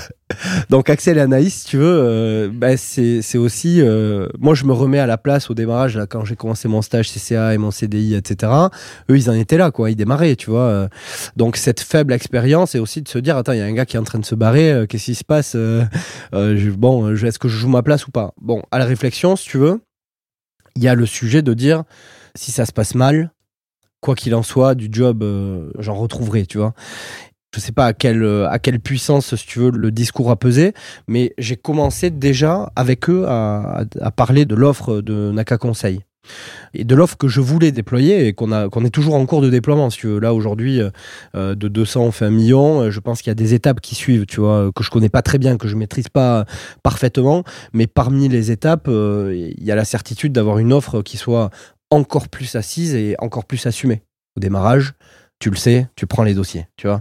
Et après, tu essayes de les convertir à ton offre. Notamment les dossiers que j'ai récupérés, c'était des dossiers anciennes boutures, cabinet traditionnel. Donc, pour leur faire comprendre à eux qu'aujourd'hui, on veut faire du conseil, on sait faire du conseil, on est capable trimestriellement de les accompagner ou de manière périodique, tu vois, de les accompagner qu'on est capable de faire des situations de boîte, de leur commenter, mais qu'on peut aller plus loin que la boîte, tu vois, qu'on peut, qu'on peut aussi parler d'eux, qu'on peut regarder comment ils, sont structurés à titre perso, quelles sont leurs ambitions, dans les dossiers que j'ai récupérés. J'ai vécu une fusion de boîtes, un, de mes clients qui aujourd'hui a 80 salariés. Euh, j'ai vécu euh, là en cours une session euh, de deux des entreprises, tu vois, une au bout de 4 ou 6 mois que, que j'avais récupéré, belle session, l'autre qui a cédé pareil 8 mois après et qui vient de me recontacter parce qu'il est en phase de rachat d'une boîte, tu vois. C'est ça en fait, Naka Conseil, c'est ce qu'on permet, c'est de manière très rapide et de manière euh, structurée, de permettre de faire les évals, de faire les prévisions, de, de, faire le lien avec les banques. C'est cette stratégie financière globale que bien sûr euh, d'autres cabinets font. Hein. Je dis pas qu'on est, on est, on est les rois du pet, tu vois, mais, mais là l'idée c'est chez nous, euh, il y a la certitude que les, choses vont s'enchaîner, se calibrer quoi. Revenons sur cette partie-là. Excuse-moi, je creuse un peu. Désolé. Mais donc, tu pars avec 100 clients d'une valeur de 200 000 euros. Exactement. Et là, tu dis que tu prends une partie de cash. Exactement. la, valeur globale, c'est 700 000, si tu veux. La, valeur de ce que j'ai monnayé, d'ailleurs, euh, rappelle-toi, les 200 premiers milliers d'euros que j'ai réussi à récupérer de la boîte, je ne les ai pas payés, hein, parce que c'était de la, de la clientèle. Donc, j'ai monnayé ma clientèle. Et les 200 000 euros que j'ai rachetés, j'ai fini de les rembourser là. Donc, à ce moment-là, si tu veux, je récupère 700 000 euros de cash. Et ben voilà, j'ai 32, 33 ans, c'est pas loin. Euh, c'est bien. Ouais, c'est bien. Euh, c'est bien, en fait. Ça, ça, ça, te permet pas d'aller au bout de ta vie. Hein, tu t'arrêtes pas là. Alors, tu as deux choix. Hein. Soit tu as envie de. As cette envie de revanche, alors de revanche ou de preuve, ou je sais pas trop comment l'appeler. En tout cas, de d'essayer de, se dire euh, ok maintenant j'ai toutes les armes et ça dépend de moi de, de, monter le projet que je souhaite monter. Et en fait le choix euh, tu sais c'est comme quand tu te balades tout seul dans une ville. Je sais pas si t'as déjà fait ça. Ouais j'ai déjà fait. T'as déjà fait c'est trop cool. De ouf. Hein c'est trop cool. Parce qu'en en fait ta tête elle dit euh, tu vois deux rues et ta tête elle te dit je, je veux aller là je prends le chemin. Tu vois si c'est un cul-de-sac en fait tu reviendras sur tes pas. Tu t'en voudras pas. C'est un choix que tu as fait. Là, c'est exactement la même chose. Je fais des choix aujourd'hui que j'assume derrière, tu vois, il y a des choix de management que, bah, qui me reviennent un peu dans la gueule, il y a des choix de, de, prise de dossier qui me reviennent un peu dans la gueule, mais de manière globale, si tu veux, il y a un chemin qui est tracé, une vision de boîte qui est tracée, une vision qui est assumée, tu vois, avec des, avec des valeurs, avec bah, une des premières valeurs, c'est le kiff. Tu vois, le kiff, il faut qu'il soit à tous les étages, quoi. Faut pas qu'il y ait un gars tout en bas qui trime euh, alors que le mec en haut euh, il, il, va il va se balader en Porsche parce que son client il vient de l'acheter. Tu vois c'est pas ça le kiff. Carrément. le kiff c'est c'est un des trucs que je te disais aussi. Bon, c'est une petite parenthèse, mais la boîte, elle n'est pas à mon service à moi. La boîte, elle est au service des équipes. Tu vois, c'est leur entreprise. C'est eux qui décident ce qu'ils en font. Aujourd'hui, je suis en modèle très ouvert. C'est ma compta, elle est, traitée en interne. Tu vois, les équipes, euh, tout, tout, le monde voit tout. Alors, est-ce que c'est bien, pas bien, j'en sais rien. Euh, moi, je j'ai pas de, j'ai rien à cacher. Je sais qu'au bout d'un moment, il va y avoir de la RH sur la partie RH, notamment. Il va falloir masquer un peu. Mais sur les missions, par exemple, ça m'arrive très souvent avec les équipes de dire Combien ça vaut ça d'après vous? Tu vois, et de dire attends, ça c'est pas bien vendu quoi. Tu vois, donc ils ont cette culture là de savoir euh, précisément euh, euh, comment, comment valoriser l'émission et ce qui permet, quand tu sais combien ça vaut, moi je suis assez choqué, j'ai déjà discuté avec des personnes, stagiaires experts comptables, voire experts comptables diplômés salariés, qui ne savent pas combien les missions sont vendues, ou qui s'intéressent pas à ça. En fait, c'est la base, tu vois. Pour combien tu travailles, pas combien tu es payé après. C'est logique que la boîte ne te paye pas exactement ce que tu lui rapportes. Hein bon. Mais par contre, euh, combien ça vaut ton travail, tu vois? Parce que derrière la valeur, d'une part, il y a la reconnaissance de l'entreprise, et de deux, euh, bon, mais il y a aussi un schéma que tu comprends, tu vois, qui peut être pyramidal, un collaborateur de en dessous. Euh. Pour répondre à ta question, 200 000 de chiffres, 500 000 de cash, beaucoup de, de remploi, beaucoup de réinvestissement si tu veux, sur euh, tout un tas de choses pour remonter la boîte. Gros site internet, 180 euh, mètres carrés de bureau alors qu'on était trois, etc., etc., etc. Donc, euh, beaucoup d'investissement à ce moment-là pour repartir. Et une première année financièrement qui a été plutôt, plutôt flat. On va, attends, on va, on, va, on va vraiment creuser cette partie-là, c'est hyper intéressant. Parce que, donc, toi, tu es diplômé d'expertise comptable à 27 ans. Oui. À 32 piges ou 33, tu vends. Oui. Euh, pour euh, l'expérience que tu nous as expliquée. Tu arrives avec un, bon vivier financier, donc tu as 500 000 euros, et avec ces 500 000 euros, qu'est-ce que tu te dis? Tu fais tapis? Tu mets tout dans Naka Ou alors, euh, est-ce que toi-même, à titre perso, tu vas faire des investissements personnels pour constituer déjà un premier patrimoine? J'imagine que oui, tu vois. Oui, oui. on va pas rentrer dans tout. dans si, si, on peut rentrer dans le détail. En fait, la réalité des gens. C'est aussi intéressant de savoir comment un, un mec comme toi, parce que, mhm. et puis j'aurais une autre question aussi, il y a trop de, choses qui m'interpellent, c'est euh, comment tu as réussi à valoriser ce montant aussi, tes 700K, tu vois euh, Comment tu l'as vendu? Parce que euh, dans la filière de l'expertise comptable, on n'apprend pas à vendre, tu Mm. vois Toi, tu dis, il faut du panache. J'aime bien cette idée de il faut du panache. panache. Ouais, il faut du panache. Il faut s'amuser. En fait, tout, tout est. Tu sais, une négociation, c'est c'est avant tout euh, bon un jeu et, et beaucoup de psychologie. Tu vois, c'est bon. je- C'est pas moi qui l'ai écrit. hein. Il y a des bouquins entiers qui sont qui sont rédigés là-dessus. Il faut beaucoup lire là-dessus. Il faut beaucoup se faire accompagner. J'ai été énormément accompagné par tout un tas de coachs, que ce soit des coachs en développement personnel, des coachs en, mutation d'entreprise, euh, en transition d'entreprise, des coachs euh, perso euh, sur la partie professionnelle de de l'entreprise, tu vois. J'ai récemment, je me suis dit que j'allais prendre un expert comptable. Je pense que j'ai trouvé mon expert comptable. Aujourd'hui, elle vient de sortir de son cab. Mais j'ai en tête exactement la personne qu'il me faut pour m'accompagner sur la partie expertise comptable. En fait, si tu veux, je, je pars du postulat que seul, euh, j'arriverai pas euh, à, à tout mener. Et c'est pareil pour les invests. Les investissements, j'ai une grosse appétence pour l'immobilier.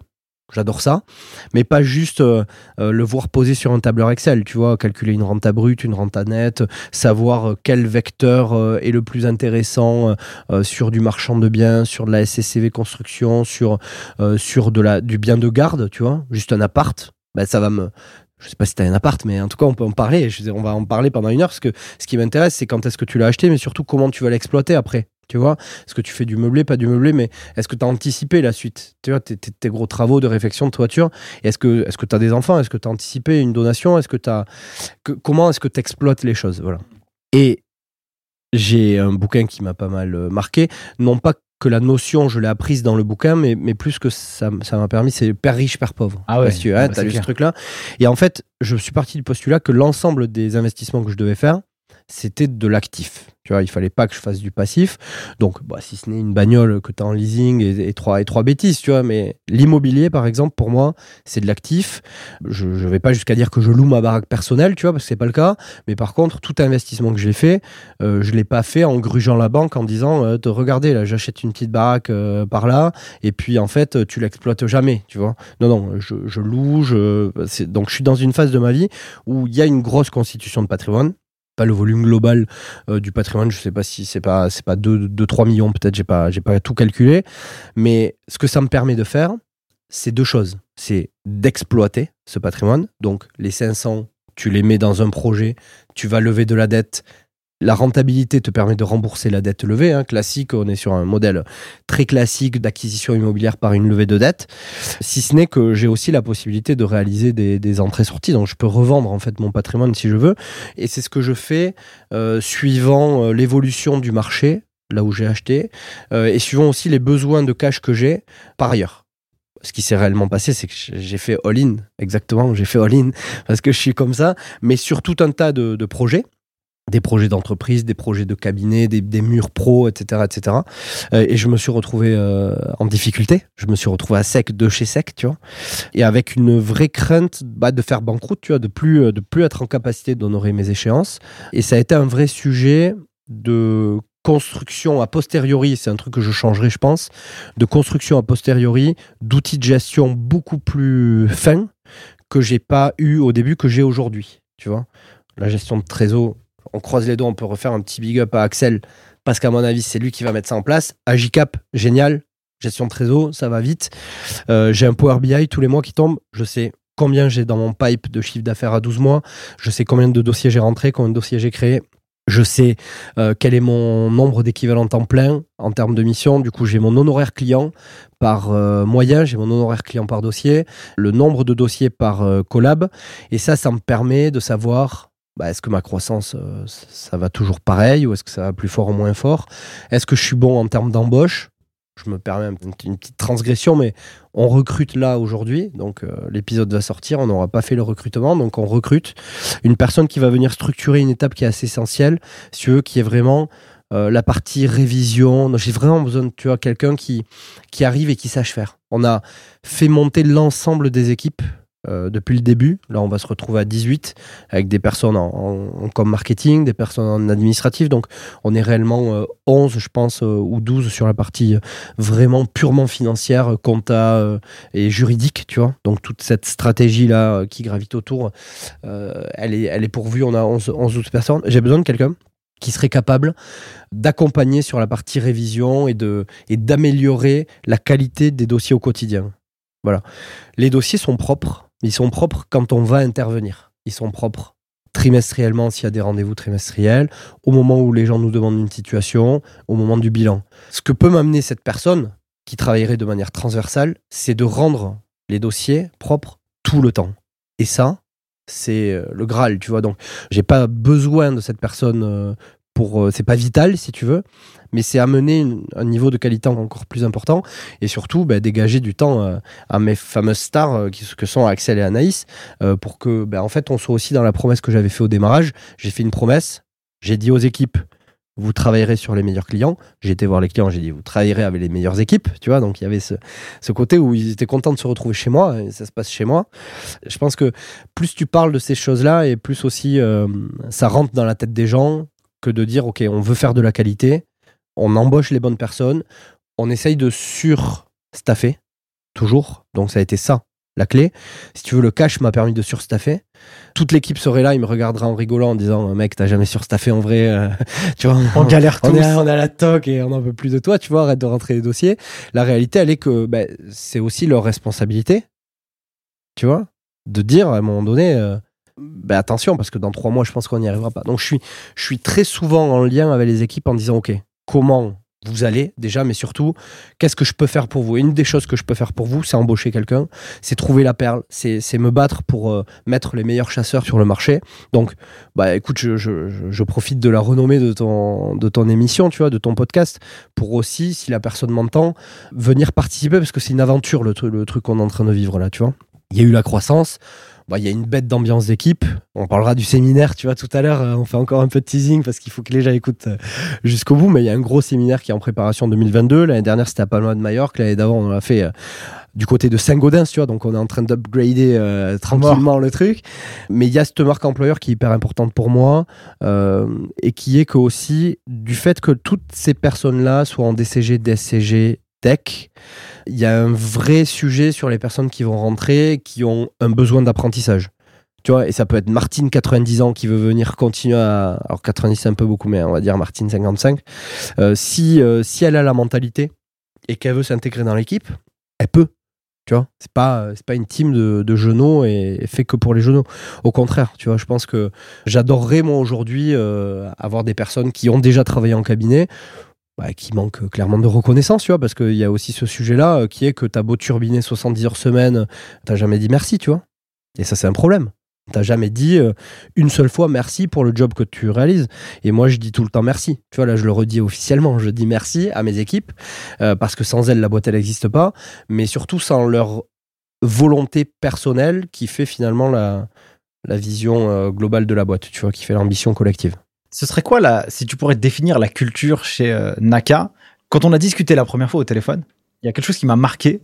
C'est que tu disais, euh, chez nous, j'en ai marre du terme collaborateur. Tu vois, il m'énerve, ça, c'est pas adapté. Est-ce que tu pourrais un peu euh, définir un peu ta pensée sur le, rôle des collaborateurs? Moi, je vais mmh. employer le mot collaborateur pour que tu me corriges.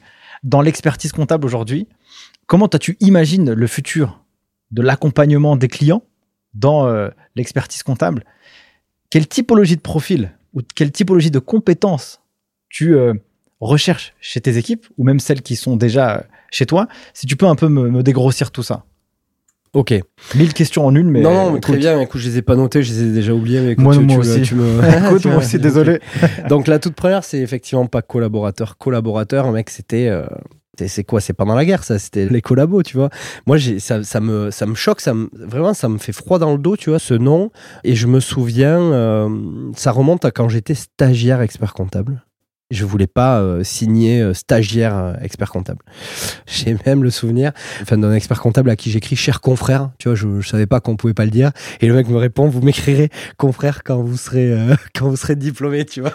Ça, fait, ouais, bon, je m'y voyais déjà. Exactement. Il y, a un vrai truc qui est dans cette profession. Ben, en fait, si tu veux, bon, elle est très, euh, elle a cette rigidité, cette force en même temps. Tu vois, moi, je la, je, je, je suis tellement fier d'appartenir à, à, cet ordre, à cette profession, à ce. Je, je, suis rassuré, tu vois, ça me, ça me fait du bien.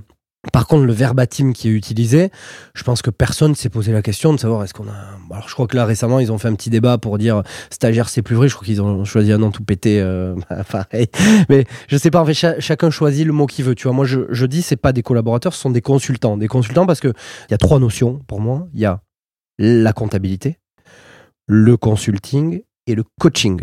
Ok, qui sont trois choses totalement différentes. La comptabilité, c'est technique. Ok, on va la faire et on va s'appuyer dessus pour délivrer du conseil. Si on l'a pas, on peut pas parler. Donc, on s'appuie dessus, donc il faut qu'elle soit réalisée. Alors, demain, que ce soit par des robots, que ce soit par des mecs en ligne, que ce soit par, des, par toujours des gars qui, grattent du papier, qui galèrent, etc., comme on veut, tu vois. Euh, il y a la technologie qui va passer par là. Si tu as envie de t'embarquer dans le train, aller plus vite, tu vois, des discussions que j'ai encore avec les équipes, on a pris le meilleur truc, on a pris le meilleur serveur, on a pris le meilleur machin, mais quand tu vides la panière, ben en fait, ça, ça rame, tu vois, toujours. Bon, alors, euh, est-ce que c'est techniquement, je sais pas, tu vois, j'ai pas de problème tactique, en tout cas, de me dire, euh, le logiciel que j'utilise est pas forcément le meilleur du marché, tu vois. On vient de passer sur Penny Lane, on va tranquillement tester Penny Lane, tu vois, c'est cool de passer sur ces outils-là, si ce n'est que, si tu veux, j'aime bien y aller ensemble en me disant l'outil c'est l'outil. Il va te donner de la data, mais il faut partir du postulat que le gars qui est face à toi ne sait pas la lire. Il sait pas lire sa data. Sauf si c'est vraiment un mec qui est euh, ben, déjà de la partie ou qu'il a des équipes en interne qui peuvent lui expliquer. Et encore, tu vois. Donc moi je dis à mes équipes, il va pas falloir seulement produire, il va aussi falloir expliquer. Et ça, si tu veux, c'est déjà quelque chose qui est valorisant. Parce que quand tu expliques quelque chose à quelqu'un, il le comprend en général, c'est l'objectif, et il te remercie de lui avoir euh, expliqué. Aujourd'hui, dans la, dans la boîte qu'on a, dans, le, dans cette, entreprise, cette agence globale, moi j'appelle une agence globale, parce qu'en fait, il y a tout un tas d'offres de, de, qu'on peut venir chercher chez nous, mais notamment cette offre qui est du consulting, tu vois, c'est plus tant de la compta qu'on vend, il faut la faire, on sait la faire, donc on vous la propose, mais par contre, on vous propose de l'accompagnement. Ok Et les équipes aujourd'hui, alors moi je le vois pas euh, directement, mais tous les jours, tout le temps, font du consulting. Mais c'est pas vrai que chez moi. En fait, si tu regardes tous les collaborateurs qui nous écoutent aujourd'hui, on peut les appeler des consultants demain. Parce qu'en fait, ils répondent à des questions au quotidien. Tu vois, il y a du mail, il y a de la question. Elle est parfois technique, elle est parfois pas technique. Ils répondent des fois comme ils peuvent, des fois ils vont chercher l'info. Euh, ils poncent des lefèvres entiers pour aller chercher euh, la règle, le truc, le machin. Donc, si tu veux, c'est ça du consulting. Et ensuite, il y a du coaching d'affaires. Ok, le coaching d'affaires, c'est du taux journalier et on y va avec une vision globale et un but commun. Et si tu veux, moi j'ai décidé de partir de, de cette compta-là et d'augmenter le curseur et de monter tout doucement, mais pas tout seul. Tout seul, j'en fais du consulting, je peux faire du coaching. Mais de monter avec les équipes et de faire monter les équipes en compétences là-dessus. Ça veut dire quoi? Ça veut dire que quand je suis en rendez-vous, ils sont là. Quand je, leur demande de préparer le rendez-vous, ils font le débriefing du rendez-vous. Ok, il y a des mails, retours sur ce qu'on s'est dit. Et j'ai des clients alors peu aujourd'hui, mais c'est parce que c'est une offre qu'on déploie, si tu veux. Donc tout le monde ne l'a pas, et surtout elle, est payante, hein, c'est bien logique. Donc si tu veux du conseil, tu viens le chercher chez nous. Ça se passe de manière périodique, trimestriellement habituellement. Ça dure deux heures ou quatre heures. Et fonction de quoi, on rend un livrable. Et le livrable, c'est un fichier qu'on a monté qui euh, prend point par point les éléments qu'on s'est dit. C'est un plan à 90 jours en fait, tu vois, c'est de dire ben voilà ce qu'on projette ensemble pour la boîte et voilà les sujets qu'on va internaliser et ceux qu'on va externaliser. Et nous, pareil, il y a des sujets qu'on ne traite pas. Euh, sur un sujet de transformation euh, SSSRL très simple, bah, les cotisations sociales, ok, c'est moins cher. Par contre, ta prévoyance, il va falloir l'upgrader un peu parce qu'il faut aller chercher euh, le complément de droit ou aller chercher, tu vois, si tu as besoin de santé, si tu as besoin de retraite, etc. Ça, nous, on les vend pas, les produits. D'accord? Donc, j'ai des partenaires de confiance qui viennent et qui montent sur ces rendez-vous-là avec moi. Euh, ça peut être de la mise en place de PE Perco où mon partenaire va venir expliquer à l'équipe très concrètement comment ça se passe. Et donc, si tu veux, quand tu fais appel à Naka Conseil, tu fais appel aussi à ces partenaires de confiance à ces personnes qui sont capables d'apporter du conseil complémentaire. Et il est là le consulting, il est d'orienter le chef d'entreprise. Donc les équipes, ça, elles l'ont vite compris. Elles adorent ça, d'ailleurs, tu vois, parce que tout le monde veut le faire, euh, si ce n'est que le quotidien nous rattrape. Donc en fait, la croissance, ça a tendance à écraser ma courbe sur la partie compta. Le seul biais que peut avoir finalement cette boîte, ce serait de ne pas trouver les ressources nécessaires qui auraient compris que l'avenir se passe au niveau du consulting et du, coaching. Donc, je sais qu'il y a beaucoup de personnes qui sont très fortes techniquement. Ce que je suis capable de faire, c'est de les faire monter, si tu veux, sur la partie conseil et de leur donner ce temps-là de leur donner du temps de conseil. Et mon objectif, effectivement, c'est d'avoir des missions à plus forte valeur ajoutée, c'est d'avoir des taux horaires plus importants, c'est que les gens soient pas au taquet, c'est que les gens soient à 80% de leur temps en prod, et sur les 20% restants, ma foi, on fait du think tank, on fait de l'analyse, comment euh, structurer les équipes, on fait de l'interne, tu vois, ça me va. Tout à l'heure, tu me parlais euh, rapidement des indicateurs de performance que tu analysais dans ton CAB. Oui. Tu vois, tu me parlais de la croissance, euh, Power BI, tout ce que tu avais, etc. Ça te permet de faire quoi d'avoir ces indicateurs. Grâce à ça, quelles sont les actions que tu as mises en place qui ont permis de transformer Naka Conseil ou en tout cas de le faire progresser ou de pas l'envoyer dans le mur? Il y a, disons, trois phases importantes que les indicateurs m'ont permis de, faire. La toute première phase, c'est attention, tu vas te casser la gueule, trop d'investissement. Ça, c'était au début. Ouais, début. Là, tu t'es dit, full, j'ai des thunes, j'y vais. Et, et, pourquoi t'as fait ça, en fait? Tu m'as dit, j'ai pris 20 euh, licences, j'ai pris des bureaux de 180 mètres carrés, on était euh, peu. C'était quoi l'idée? C'était, euh, t'avais la fougue? Ou est-ce que t'avais hmm. une espèce de vision où tu dis, de toute façon, dans un an ou deux, j'y serai? En fait, le fait de ne pas se laisser le choix de ne hmm. pas y arriver, tu vois, tu finis par y arriver. T'as qu'un choix, c'est celui-là. Donc là, tu prêches un convaincu. Hein. Moi, je, crois que j'ai fait ça toute ma life. Quand t'as acheté les 20 licences là, que le mec t'a fait la facture là de 30k, si tu veux, que j'ai fait refinancer après coup. Parce que j'étais parti en fonds propres et je me suis dit, attends, 30K, c'est 30K quand je vais en avoir besoin. Une fois que c'est acheté, c'est acheté, que t'es les bonhommes ou pas. Donc, euh, seule chose que tu as à faire, c'est de suivre ta ligne, tu vois, et, ça fonctionne. Je l'ai pas fait pour ça, parce que forcément, il y avait des, il y avait des remises, il y avait des trucs, il y avait des machins, et je savais que, au final, le fait d'avoir des stagiaires, le fait de, d'embaucher des alternances, au début de l'alternance, etc., j'allais avoir en nombre de personnes, pas en équivalent temps plein, en nombre de personnes, beaucoup de personnes, tu vois. J'ai des objectifs qui sont, euh, on va dire, ambitieux, et il y a toujours l'obligation d'avoir des personnes qui sont pas staffées, en tout cas des personnes qui arrivent, parce qu'il y a toute une phase déjà de chasse de la personne. Euh, si elle est déjà en poste, qu'elle quitte le poste, quand elle arrive chez toi, il faut la former. Donc si tu veux, si c'est six mois, euh, on est bien, tu vois. Et si c'est trois mois, euh, c'est magnifique. Mais bon, c'est jamais moins que ça, quoi. Mais six mois, sur de croissance, c'est, on rentre à peu près 30 000 euros de chiffre. 30 000 euros de chiffre, 30 à 40 000 euros de chiffre par mois. ça veut dire qu'il faut embaucher une personne tous les, tous les 3-4 mois. Ça veut dire qu'il faut n'avoir de cesse que d'être en chasse. Donc il faut n'avoir de cesse que d'avoir des profils entrants euh, qui ont compris le modèle, qui veulent y participer. Il y a une carotte à la fin quand même. Il y a, une, promesse, tu vois, à la sortie. C'est pas une carotte, c'est une promesse. C'est que je me suis engagé. Ils m'ont demandé de le signer, je vais le signer. Tu vois, il faut rédiger le papier, mais je vais le signer. Mais je le dis là. Je me suis engagé à revendre ma clientèle à la moitié du prix pour l'instant, Axel et Anaïs qui sont en stage d'expertise comptable, le jour où ils sont diplômés, c'est 10% par année d'ancienneté. Donc si tu es resté 5 ans chez moi, tu as 10% de défalqué sur le prix de 1 de chiffre d'affaires, pas le chiffre d'affaires que j'aurais racheté, parce que si je rachète une clientèle 1 million, je vais pas te le rendre 500 000 5 ans après, tu vois, il faut que aussi y ait de la, de la justesse, de la justice. Par contre, je m'engage, le chiffre que j'ai développé, à le vendre moitié prix. Pourquoi ça? Parce que la réalité, elle est qu'il y a un vrai sujet sur le fait de rentrer des, talents, tu vois. Moi, j'ai pas tant besoin de, personnes qui produisent à terme. J'ai besoin de, personnes qui sont à côté de moi, qui ont compris le modèle, qui le déploient, soit sur d'autres sites, soit toujours ensemble sur le même site. J'ai une vision très, très communiste, tu vois, du, sujet. Et je te disais tout à l'heure, euh, la boîte, elle m'appartient pas. C'est intéressant quand même, euh, ce, modèle où, euh, pour finalement engager les collabs, je leur propose un deal, mais qui est archi, euh, archi incroyable en fait. tu vois, euh, ça c'est pas commun en fait dans la vraie vie.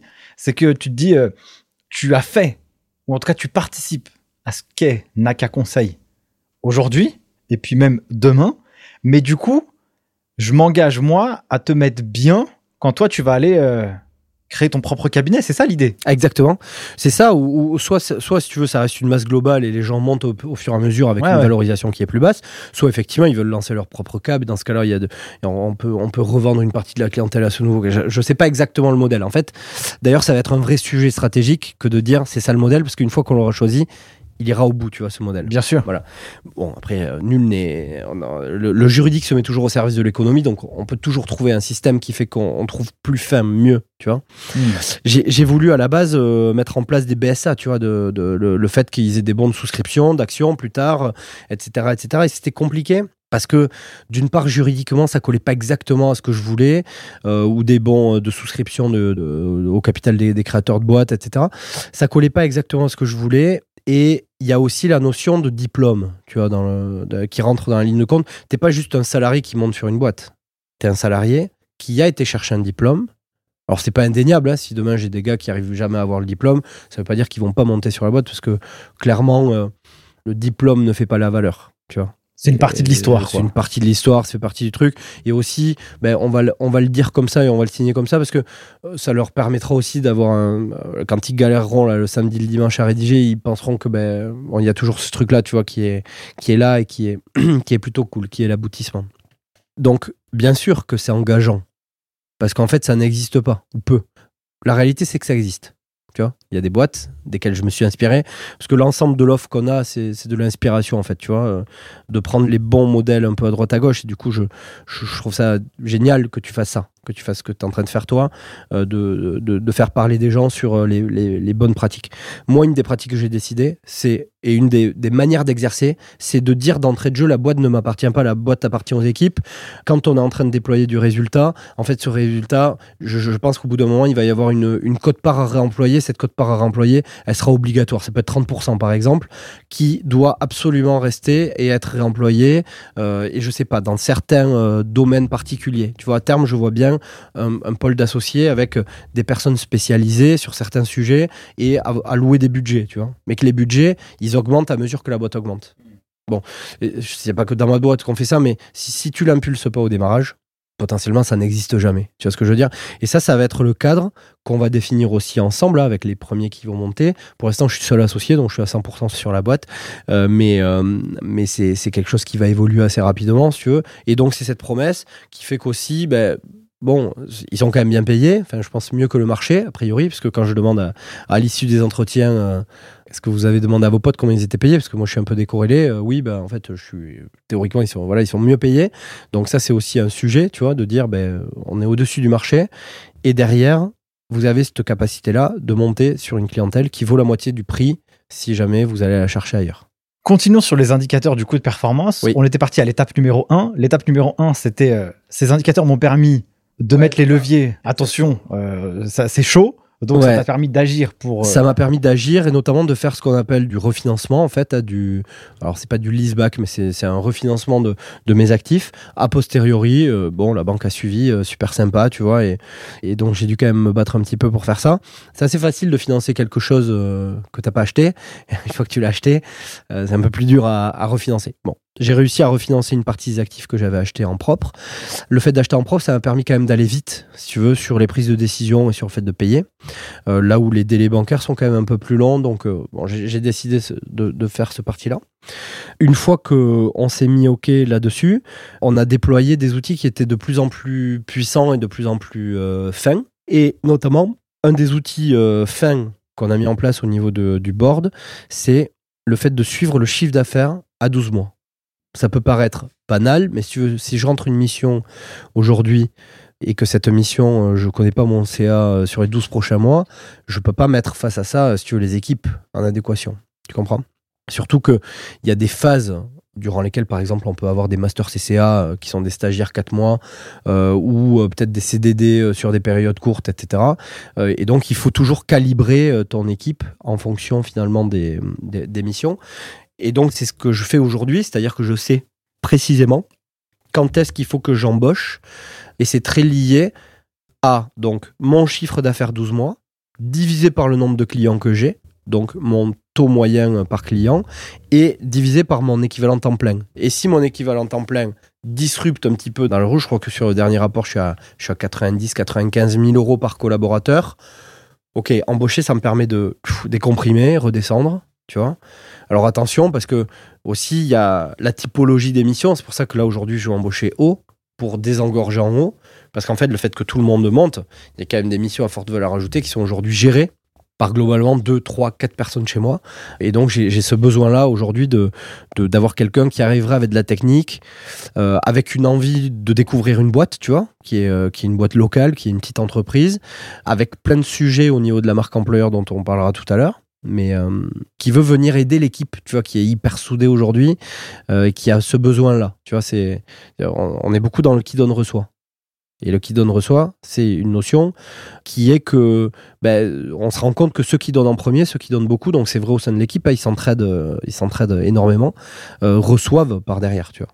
Donc voilà, ça c'est une notion euh, qui est assez prédominante et prépondérante. Très intéressant. Cette partie du suivi du CA sur 12 mois, du coup, ça te permet à toi de bien piloter ta politique de recrutement et de savoir à quel moment tu dois staffer, euh, et bon, bah forcément, euh, là, j'ai cru comprendre que toi, tu étais toujours dans une démarche proactive pour avoir des talents, même quitte à en avoir un peu plus, mm. plutôt que de pas en avoir, parce que malheureusement, euh, si tu n'en as pas assez, bah, tu vas dégrader la qualité de ton produit et de ton service. Ça va être claqué et à la fin, les, les, les entrepreneurs que tu accompagnes vont dire euh, c'est des rigolos. Donc, euh, en réalité, non, toi, tu es vraiment dans cette démarche proactive. Et ça, c'est intéressant parce que euh, on parle beaucoup d'indicateurs financiers dans ce, dans, dans, ce podcast pour aussi apporter de la lecture, tu sais, pour vraiment donner une culture business à mmh. ceux qui vont l'écouter. Il y a beaucoup d'étudiants qui, qui l'écoutent aussi. Et donc, pour moi, c'est aussi de leur donner des clés de lecture en fonction des industries pour qu'ils puissent se dire, ah, ok, cet indicateur peut m'aider pour ce sujet-là tu vois. Et donc ça c'est intéressant parce que ça a été concret dans, dans, dans ce que tu as fait au quotidien. en fait c'est très simple ce que tu vas faire, c'est euh, quand tu fais la compta d'une boîte, tu as, un compte qui s'appelle honoraire comptable, d'accord? C'est ce que facture le cabinet euh, à ce client-là. Et toi, euh, tu sais combien de temps tu passes sur ce dossier. Tu vois? Donc tu peux très bien prendre cette ligne et tu le divises par le nombre d'heures que toi tu as passé. Et tu vas vite retrouver ton taux horaire, à quel taux horaire t'es vendu. ok? Et on estime que ben, on essaye de faire x2, peut-être x3 sur le salaire de, de, de, ces, de ces consultants. Et des boîtes qui arrivent à faire x5, il y a d'autres qui arrivent à faire x10, parce que plus tu vas vendre une mission à forte valeur ajoutée, si tu veux la rareté crée forcément le. C'est logique, tu vois. Donc, ben, teste-le en fait. Demain, euh, tu, euh, celui qui saisit, demain, euh, il, se connecte au premier dossier, il va faire sa division, il va vite comprendre. Et en fait, si ben, il fait la somme de toutes ces boîtes dans lesquelles il saisit et qui fait la somme de la totalité des honoraires multiplié par 12 pour le nombre de mois, ça lui donnera le, le montant de chiffre d'affaires qu'il traite au sein de la structure. Tu vois. Et après, il y a une cote-part qui est dévolue personnes qui sont plutôt en production, code part dévolue aux personnes qui vont réviser, code part dévolue aux superviseurs, et après il y a une code part qui est dévolue au conseil, tu vois, et à voir comment tu le matérialises. Mais tout ça, c'est la base. Si toi-même, maillon de la chaîne, tu sais pas du tout ce que tu rapportes à la boîte, euh, tu n'as aucune perspective d'évolution. Tu, ne peux pas te dire, euh, euh, je vais essayer de faire plus 5% l'année prochaine ou plus 10%. D'ailleurs, tu n'es même pas en veille sur le fait qu'un dossier soit sous-payé. Ouais, t'es, t'es, tu, tu te laisses driver par le flow et ça ne va pas, quoi. Voilà, t'es, là. mais. Voilà, t'es là, mais pas non, en fait. T'es pas non, là. En fait, on a besoin que chaque personne soit mobilisée, tu vois. C'est une, c'est une bataille globale, ce truc-là, tu vois, l'entreprise. Donc, donc j'ai eu ce sujet, en fait, de me dire beaucoup d'investissement. Alors, il y, a le, y a le sujet de trésorerie, hein, bien sûr. Et après, il y a le sujet euh, beaucoup trop d'investissement en termes de flux de charges par rapport au volume de chiffre d'affaires que j'avais. Voilà. Mais c'était une question d'image de boîte aussi tu vois. Être assez euh, présent sur les réseaux, avoir une salle de réunion, si tu veux, plutôt euh, bien fournie, si ce n'est la plus belle, tu vois. Pas tant parce que je voulais avoir la plus belle, c'est juste parce que je voulais que les gens, quand ils viennent chez moi, se disent Ok, ici ça rigole pas. Tu vois? Première étape. C'est euh, comment est-ce que je suis perçu? Et si tu veux, ça a jamais attiré ma salle de réunion. Il n'y a jamais un gars qui m'a appelé en me disant Écoutez, je suis un pote de Jean-Louis, euh, il a fait son entretien hier. Elle était Votre salle de réunion incroyable. Tu vois? Ça, ça s'est jamais passé. Par contre, j'ai une fois un archi qui m'a dit euh, Là, les goûts, les choix, félicitations. Tu vois? Ah. Et ouais. Et ah, donc. Là, tu te dis. Bon, il est, ah. pas, il est pas resté, ce mec-là. mais, mais, mais je me dis, ben, ok, j'ai, ce choix-là, il est fait. Tu vois, c'est un choix. Et le, le dernier choix que j'ai pu faire grâce aux chiffres, c'est les locaux. les places, tu vois. Donc, on sortait d'une phase de confinement. Il y avait le télétravail. Moi, j'ai pas voulu ni en abuser. Je l'autorise, si tu veux, mais c'est plutôt à la discrétion il faut qu'il y ait un sujet, tu vois. Télétravail, c'est pas, c'est pas tout le temps et voilà. Il y a des sujets sur lesquels je suis en veille là aujourd'hui, semaine de 4 heures, bien sûr. Pour moi, le premier, parce que j'adorerais ça, tu vois. Un expert comptable qui fait une semaine de 4 ah heures. Alors, ça, si tu arrives à disrupter ce modèle, c'est magnifique. Ah, mais hein. je pense que c'est en place. Euh, il faut qu'on en discute avec les équipes, il faut qu'on il faut qu'on le valide. Mais je pense que c'est en place, euh, pas à la rentrée là, mais peut-être, euh, allez, peut-être après la période, tu vois, prochaine période. Ouais, c'est en place, c'est sûr. Parce que bah, moi, j'en ai trop envie, déjà. J'aime aller au travail, j'aime travailler mais c'est pas, tu vois, ce qui me passionne dans la vie. Toulouse, la fête, n'oublions pas, il faut chiller un Exactement, t'as bon, as, les matchs de rugby, as, tu vois, t'as pas mal de trucs qu'il faut faire. Je veux pas en fait que les gens soient, soient condamné à travailler euh, sur des. Alors que tu mettes un coup de collier, un coup de bourre là sur un, sujet, c'est intéressant. Par contre, je veux pas que les gens euh, passent leur vie euh, à faire ça. et donc, il faut trouver une organisation parce que tout est question d'organisation et de, et de structuration, de sorte à pouvoir se le permettre. Je reviens sur les locaux parce que les locaux, c'est un vrai sujet qui est bah, déjà la qualité de vie au travail, tu vois. Qu'est-ce que tu as mis en place Alors, euh, ben, assez souvent, alors je ne l'ai pas automatisé, donc là, par exemple, ils en ont pas, les pauvres. Je suis pas là. On a des fruits, on a des gâteaux, des trucs, des machins. Ça, ça doit s'automatiser. En fait, même c'est quelque chose qu'il faudrait que je délègue, tu vois, au sein de l'équipe pour que ce soit vraiment régulier et récurrent. Il y a le fait qu'on fasse euh, ben, assez régulièrement euh, des veilles, des soirées, des trucs, des machins pour ou des réunions d'équipe, tu vois, histoire de, de vraiment prendre le pouls de la boîte et comprendre quels sont les sujets qu'il faut modifier. Donc, il y a beaucoup de méthodes que j'ai appris en coaching, notamment une méthode qui s'appelle ACC. Qu'est-ce qu'il faut que je conserve? Qu'est-ce qu'il faut que j'arrête déjà euh, dans les process que je suis en train de, faire? Qu'est-ce qu'il faut que je conserve Et qu'est-ce qu'il faut que je, que je change?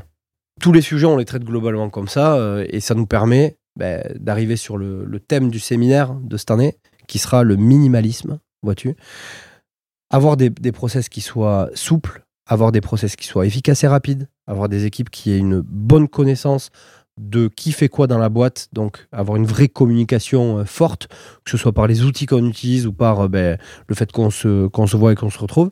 J'aspire à ça en fait. Quoi de mieux que le minimalisme euh, Une semaine de 4 jours, c'est incroyable, tu vois. Avant du coup de passer à la suite de cet épisode, et puis on, a déjà bien bien avancé. Je sais pas jusqu'à où on va aller. Il nous reste encore un petit programme, mon cher Romain. Tu es très sensible à l'expérience de tes collaborateurs. Tu es très sensible à, en tout cas, c'est ce que ça dégage, tu vois à leur bien-être, à la fois euh, personnel, mais aussi euh, intellectuel dans le monde pro pour les faire progresser. Tu m'as dit euh, dans le cours de cet échange que au début on était on était à Saint-Gaudens. À Saint-Gaudens, au séminaire. Ensuite, vous êtes parti à. On a fait Palma de Mallorca l'année dernière. Palma de Mallorca. Et là, sur le séminaire que vous allez faire, où est-ce que vous allez aller? Sachant que au moment où cet épisode va sortir, mhm. les collabs de chez Naka Conseil ne savent pas où est-ce qu'ils vont les, les, consultants savent pas. Aujourd'hui, en fait, ils l'ont deviné, je t'avoue, parce que. ah mince. Parce qu'ils ben, saisissent mes factures et que la facture, tu vois, il y avait. donc, ils, savent. Donc, j'ai noyé quand même le, poisson. Euh, je leur ai donné quatre villes.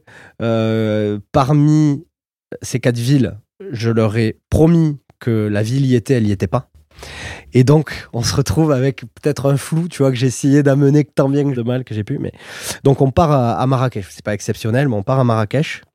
Pas mal quand on Se fait, on se fait un 4 jours à Marrakech euh, dans un riad qui est booké pour, euh, pour nous. Et en fait, j'ai décidé euh, de, de, de, de réserver des temps de travail d'une heure et demie. Tu vois, c'est des temps de travail d'une heure et demie. Des fois, c'est très tôt le matin. Donc, il y a, y a, une sophrologue qui vient avec nous. Donc, il y a, y, a, du temps de sophrologie, tu vois, ou de reiki de sophrologie. Il y a euh, la, la, RH externalisée, euh, Sophie, qui va, qui va venir aussi, tu vois, qui sera là un jour par semaine à partir de l'année prochaine, qui va venir avec nous aussi en séminaire. Et il y aura des temps où on pourra ben, passer du temps avec elle, notamment pour mettre à jour les fiches de poste, notamment pour euh, réaligner les visions de la boîte avec les visions de chaque personne, pour s'assurer que ben, on est bien en termes de, de, projection euh, long terme et du coup qu'on a bien ramené nos, nos, objectifs court terme et que ça colle avec aussi les ambitions de la boîte, tu vois. Tout est audible. J'ai une juriste aujourd'hui qui est assez euh, merveilleuse en termes d'efficacité euh, de, travail, mais euh, bah, elle n'a pas abouti, si tu veux. Il, va peut-être lui manquer le, CRFPA, elle va peut-être vouloir devenir avocate, ou alors elle va peut-être vouloir, je ne sais pas, il, va y avoir, elle est encore jeune et donc elle a encore des, aspirations. Moi, la seule chose que je peux faire, c'est me mettre à son service et faire en sorte que elle m'oublie pas, si tu veux, elle n'oublie pas la boîte dans sa projection, parce qu'elle peut faire les deux, et mon objectif, c'est ça, c'est de créer. Alors, un séminaire, c'est classique, cohésion d'équipe, reprise des valeurs bien sûr, de l'entreprise. en termes d'animation, cette année, j'ai décidé de, partir sur des grands thèmes et qu'ils les animent eux-mêmes. C'est-à-dire que ben, il va y avoir du temps de travail sur la préparation des activités, du temps de travail avec moi, de sorte à ce que les équipes prennent vraiment ce temps-là euh, pour eux et qu'il en ressorte des actions très concrètes. Tu vois. Le thème de l'année dernière, c'était le Japon, parce que Naka, Nakama, ça veut dire euh, compagnon en japonais. On a fait euh, toute une euh, série de thèmes et tu verras d'ailleurs sur nos LinkedIn, etc. C'est très lié au Japon parce que finalement une valeur forte du travail, très ancrée, des valeurs, des vertus qui sont ancestrales, tu vois. Et moi, j'ai adoré m'appuyer sur cette image-là, mais c'est pas l'image que j'aurai toute ma vie, tu vois. Donc, on va aussi retravailler l'image à mesure que la boîte va, va progresser. Donc effectivement, ça c'est le séminaire. Et peut-être la dernière chose, c'était très lié aux locaux et à ce que je propose aussi aux collaborateurs, consultants, pardon. La finalité, c'est quoi? On sera peut-être sur un pipe à, 7 ou 10 millions à horizon 10 ans. On sera peut-être sur un pipe à, 8 ou 10 euh, associés à ce moment-là. Chacun gérant finalement aussi son, portefeuille. Hein. Il, faut, il faut se dire qu'un expert comptable, c'est entre 800 000 et 1 million 2. Tu vois Plus c'est trop, euh, moins c'est pas assez. Vois moins c'est bien, mais on est entre 800 000 et 1 million 2. Euh, donc tu vois, 10 millions, 10, personnes, c'est bien. J'ai pas vocation à gérer l'ensemble des futurs dossiers en termes d'accompagnement. Hein. Moi, je, commence à être bien pourvu en termes de, clientèle et j'ai pas pour objectif d'avoir trop de personnes. Ce que j'ai aujourd'hui, je veux bien m'en occuper. Donc je réponds à leurs demandes. Tu vois, j'ai le temps aujourd'hui de répondre aux, demandes. Euh, et donc ceux qui vont monter, ils auront deux en fait cadeaux, pas que celui du prix de la, clientèle. Ils auront aussi la capacité d'acheter les murs. Voilà. Parce que je pars du postulat que bah, il va y avoir une prochaine acquisition. Là aujourd'hui, on a, si tu veux, deux sites. Il y a un site à Balma qui a été acheté en début d'année. Il y a le site d'Aucanville qui est, qui est pas acheté, qui est loué aujourd'hui. Et le prochain site sera acheté. Stratégiquement, ça risque d'être centre-ville de Toulouse, tu vois. Donc, euh, on, va, on, va, on va essayer de voir ce qu'on peut faire. Le dernier site que j'ai acheté, je suis en lien avec deux entreprises qui sont merveilleuses une boîte qui s'appelle Tilt Digital, qui fait de la digitalisation d'entreprise. Donc, tu vois, ma, ma salle de réunion, c'est eux. Mhm. Euh, et une boîte qui s'appelle Clac, K-L-A-A-K. Euh, qui sont assez incroyables aussi, tant par la croissance qu'ils ont. Alors, ils sont euh, clients de, de, mon ancien, de mon ancienne structure, pour le coup, ils sont restés là-bas. Par contre, je bosse beaucoup avec eux sur le, le fait de co-traiter des missions. En fait, ils sont operating partner, je sais pas si tu connais le métier. Tu vois, c'est juste associer, externaliser des boîtes. Et en fait, ils viennent t'aider dans le déploiement de, ton, de ta croissance. Et typiquement, Olivia, qui, euh, qui travaille dans cette entreprise, qui est associée dans cette boîte, m'a accompagné, moi perso, dans ma phase de croissance. D'accord. Et donc j'ai co-acheté avec eux. Donc aujourd'hui, on a des salles de réunion partagées, on a des, des huddle rooms, on a, vraiment des, des espaces de travail hyper, hyper quali. Et ce qui fait qu'un client qui vient de chez eux, qui a un besoin pour moi, bah, c'est moi qui traite. Mes clients qui ont des besoins d'accompagnement sur de la franchise, sur du déploiement de boîtes euh, et autres, c'est eux qui vont traiter. Passons à la dernière partie, mon cher euh, Romain, de euh, ce podcast où j'aimerais savoir comment toi, tu fais aujourd'hui pour rentrer des clients et comment dans ton expérience du début jusqu'à aujourd'hui, en tout cas chez Naka Conseil, comment tu as fait pour rentrer ces quasiment euh, 1 million d'euros de mission? En tout cas, ça c'est l'objectif à la fin de l'année 2022. Tu es tout seul en tant qu'associé Est-ce que tu as été accompagné? Est-ce qu'il y a des gens qui ramènent des deals pour toi? Raconte-moi un peu tout ça et aussi raconte aussi le processus pour que quelqu'un qui s'implante demain ou qui a aucune vision de comment on doit faire pour euh, rentrer des missions d'expertise comptable, comment il doit faire. Hyper intéressant comme question. Euh, c'est très lié à un réseau. Si tu veux, je vais faire pas mal de parallèles par rapport à un réseau duquel je fais partie. Ce réseau s'appelle BNI. L'objectif là, c'est pas tant de parler de BNI. Tu vois, c'est parce qu'en fait, Toulouse, je crois que c'est une vingtaine, trentaine de réseaux différents. Il y a, du protéine, il y a du euh, il y a du, tu vois, il y a plein de réseaux qui existent. Tu peux, tu peux te retrouver dans des, ici, tu es dans un coworking, c'est un réseau, tu vois. Donc, ce dont je vais parler, c'est pas intimement lié à BNI, si ce n'est que BNI, moi, c'est là où, j'ai trouvé le, le, le meilleur modèle pour moi. Ok? Pourquoi? Le principe de ce réseau, c'est qu'il n'y a pas de concurrence entre les membres. Donc j'avais déjà la certitude qu'en y rentrant, c'est-à-dire en y gagnant ma place plutôt, j'allais pouvoir être recommandé seul sur mon métier. Il n'y a pas de concurrence entre les membres, si ce n'est sur les métiers qu'ils représentent, hein, donc un expert comptable, un boucher, un plombier, etc. Si ce n'est qu'on peut pousser le vice en, se disant il n'y a pas de concurrence sur les spécialités professionnelles. Donc, dans le réseau dans lequel j'appartiens, il y a une commission recompte qui est aussi expert comptable, Margot Silien, Sotodex, Toulouse, magnifique cabinet, super cabinet.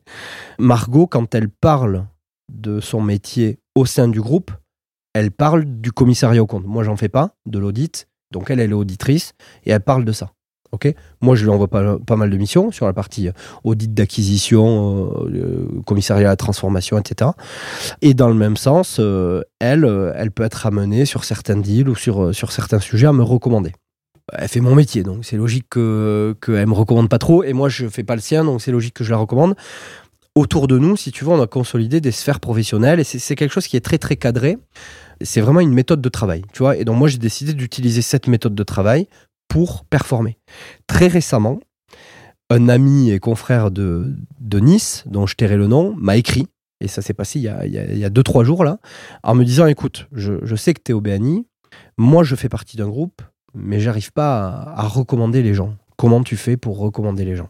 Ok. Et je crois qu'une des choses essentielles, si tu veux, que j'ai pu réaliser, c'est, du coup je lui réponds aussi parce que j'ai pas eu le temps de l'avoir, c'est très lié à l'écoute. C'est très lié à l'empathie. Je crois que quand tu écoutes les gens, ils vont te parler de leurs problèmes. Des problèmes qui ont à voir avec ton métier ou qui n'ont pas à voir avec ton métier.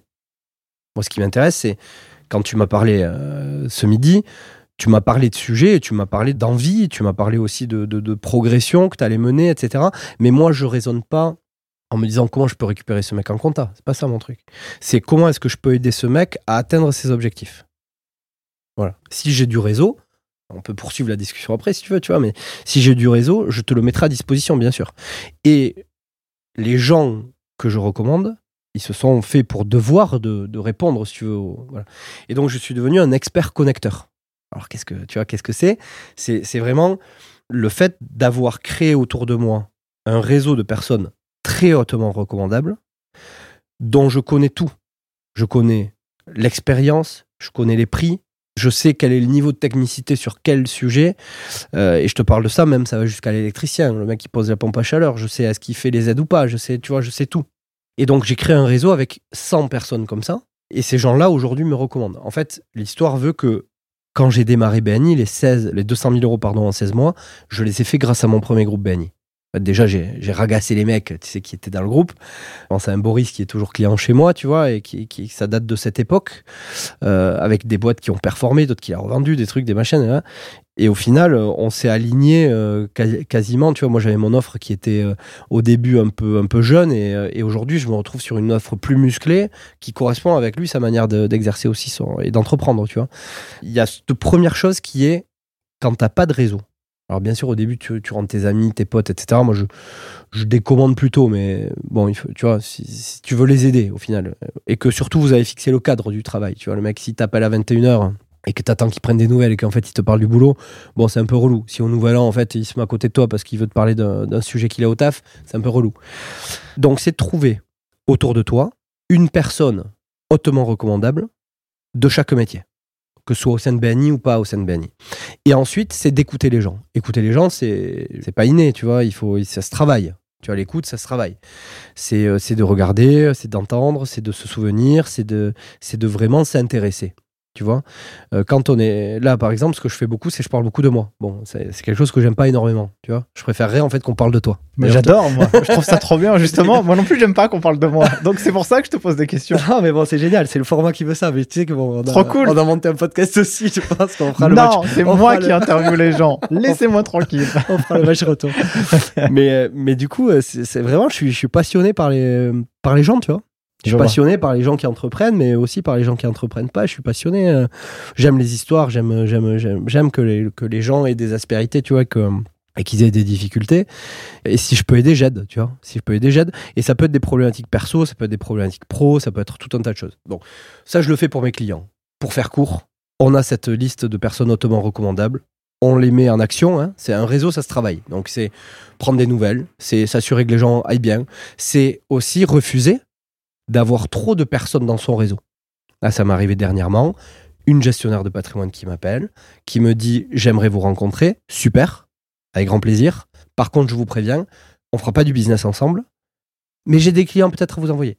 Attends, ça m'intéresse pas forcément. Par contre, mon équipe, oui. Ok? Eux, ils sont en train de constituer leur liste de personnes hautement recommandables. Moi, c'est fait déjà. Tu comprends? Donc, une des choses que je ferais si j'étais consultant aujourd'hui ou que j'étais euh, collaborateur ou que j'étais, euh, je sais pas, euh, futur diplômé ou autre, la toute première chose que je me poserais comme question, c'est si je devais recommander un électricien demain, qui ce serait?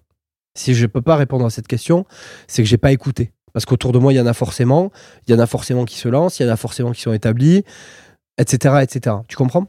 Et aujourd'hui, j'ai peut-être deux, trois, voire quatre personnes par profession, et en fonction de la demande, je vais envoyer l'une d'entre elles. Parce que la manière d'exercer leur métier va être différente. J'ai des gestionnaires de patrimoine très techniques, pas du tout dans la communication. J'ai des personnes ultra empathiques. Ça marche très bien sur du family office, tu vois. Le mec qui a besoin aussi que ses enfants soient pris en compte. Tu vas faire le rendez-vous chez eux, ça m'arrivait ça. Tu vas chez les gens. Tu vois, tu fais un rendez-vous euh, pantoufle, enlevez vos chaussures s'il vous plaît. Euh, un peu comme là, je sais pas s'il faut qu'on le dise, mais.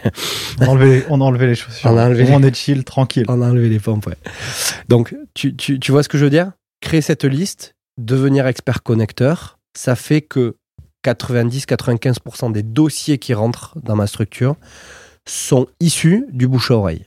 Encore ce matin, j'ai reçu un appel d'une personne qui me dit J'ai été mis en relation par Laurence Da Silva, que je remercie d'ailleurs. Tu vois, j'ai pas eu le temps de lui envoyer un message parce que aussi c'est important de dire aux gens J'ai été contacté de votre part. Donc dès que je reçois un appel, c'est comment est-ce que vous m'avez contacté Depuis très récemment, on me dit j'ai vu votre site et j'ai vu vos avis, etc. Cool. On ne sait pas si c'est du... Euh, tu vois, si c'est du lard ou du cochon, le, client qui rentre.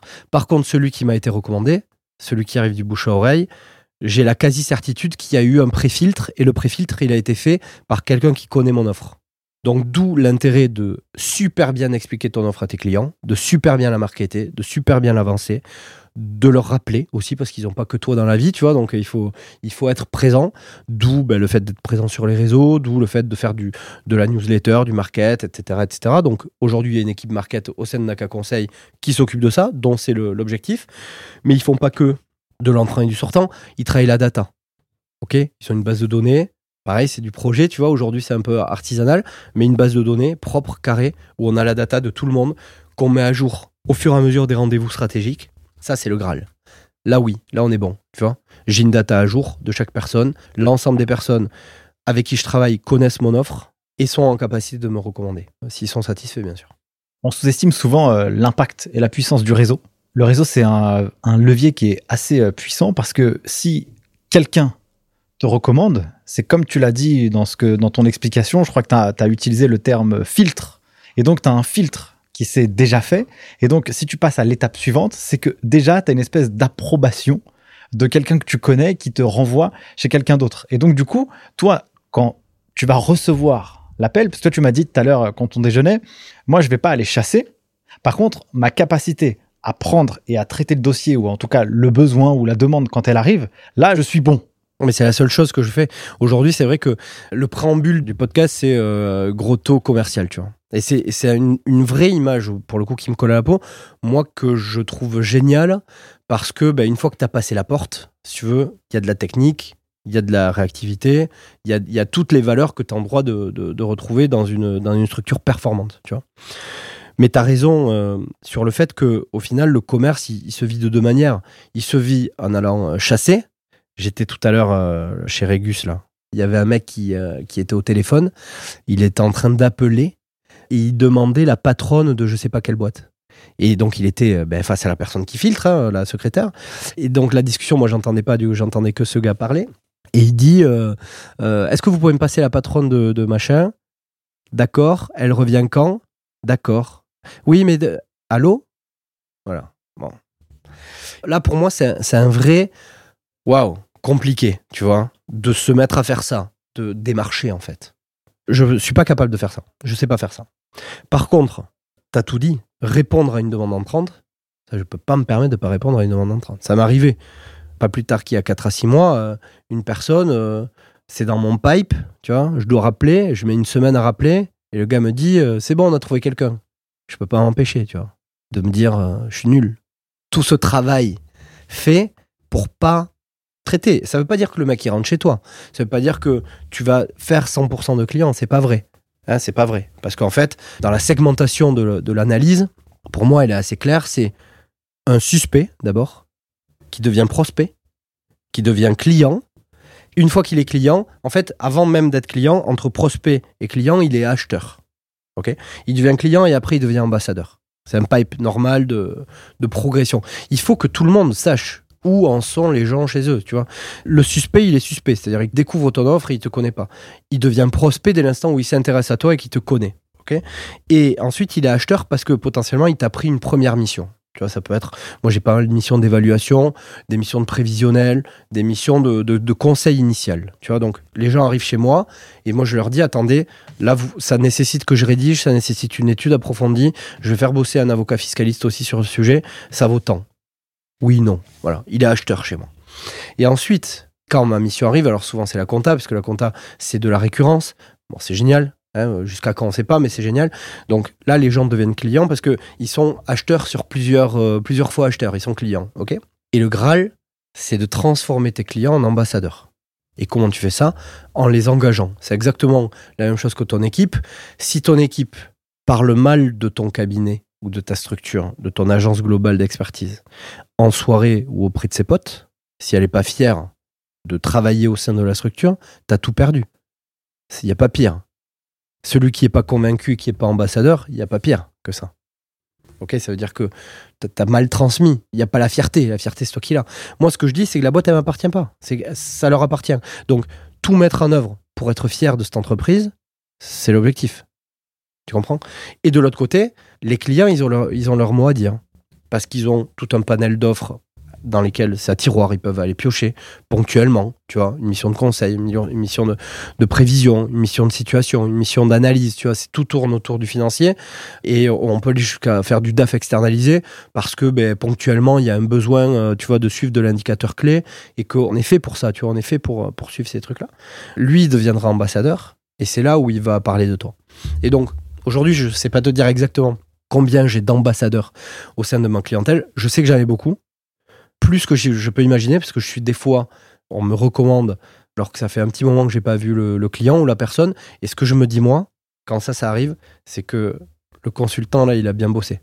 Tu vois, il a été là au bon moment, il a répondu, etc. C'est pas très grave que moi j'y sois pas. Ce qu'il faut, c'est que derrière, il y ait une équipe qui, qui, gère le, qui gère le truc régulièrement si on reprend sur, euh, sur ce process, donc il y a le premier filtre de la ROCO. Toi, tu prends l'appel, qu'est-ce qui se passe? Il y a des funnels. Tu sais, les funnels, c'est euh, qu'est-ce qui se passe très clairement, etc. Alors, je vais pouvoir le refaire parce que c'est moi qui l'ai fait ce funnel, donc je vais pouvoir te le refaire à mesure que je parle. Une des toutes premières choses qu'on fait avec Claire, qui est mon assistante de direction, c'est que ben, on, s'est dit euh, il y a une prise de rendez-vous qui doit être faite, et cette prise de rendez-vous, ça dépend un peu de la typologie des clients. J'ai fait un suivi avec Jérémy Goyot, qui est un de mes clients aujourd'hui, mais on a on a fait une une presse en ligne sur euh, c'est quoi le meilleur setup, tu vois, pour pour être solopreneur. C'est pas ma typologie de clientèle euh, visée tu vois. Mais quand on a fait ce live là sur, LinkedIn, il y a beaucoup de contacts de Jérémy qui sont venus vers moi en me disant ok moi j'ai une problématique euh, aide-moi aide-moi j'ai du patrimoine je suis un solopreneur j'ai besoin de créer une holding tu vois les mecs étaient là une holding euh. d'ailleurs Jérémy c'est pas un des premiers euh, collaborateurs de chez Spendesk si si. C'est ça ok. et, donc qui est devenu une licorne aussi donc je vois bien il est, il est super lui hein, il est top Jérémy mais en fait il a fait un exit et si tu veux nous on l'accompagne. Il, il, a fait il a fait un truc qui était pas mal. Bah, du coup je me suis retrouvé pareil à répondre. Là tu vois c'est rare mais j'ai répondu à comment ça s'est fait avec Jérémy? Micro parenthèse, euh, il, a, il avait une demande, il a posté sur LinkedIn, les gens ont tagué mon nom est sorti.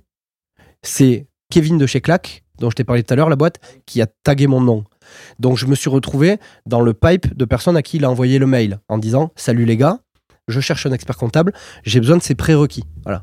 Il faut qu'il y ait un moteur V8, il faut qu'il y ait machin, les gens talus, etc. Tu vois Et il a dit à la fin euh, Merci de vous présenter, vous faites une petite vidéo, merci de vous présenter. Et moi, j'ai répondu à ce mail en disant écoute, Jérémy, ça, c'est pas mon pipe à moi. Mon pipe à moi d'acquisition client, c'est celui-là.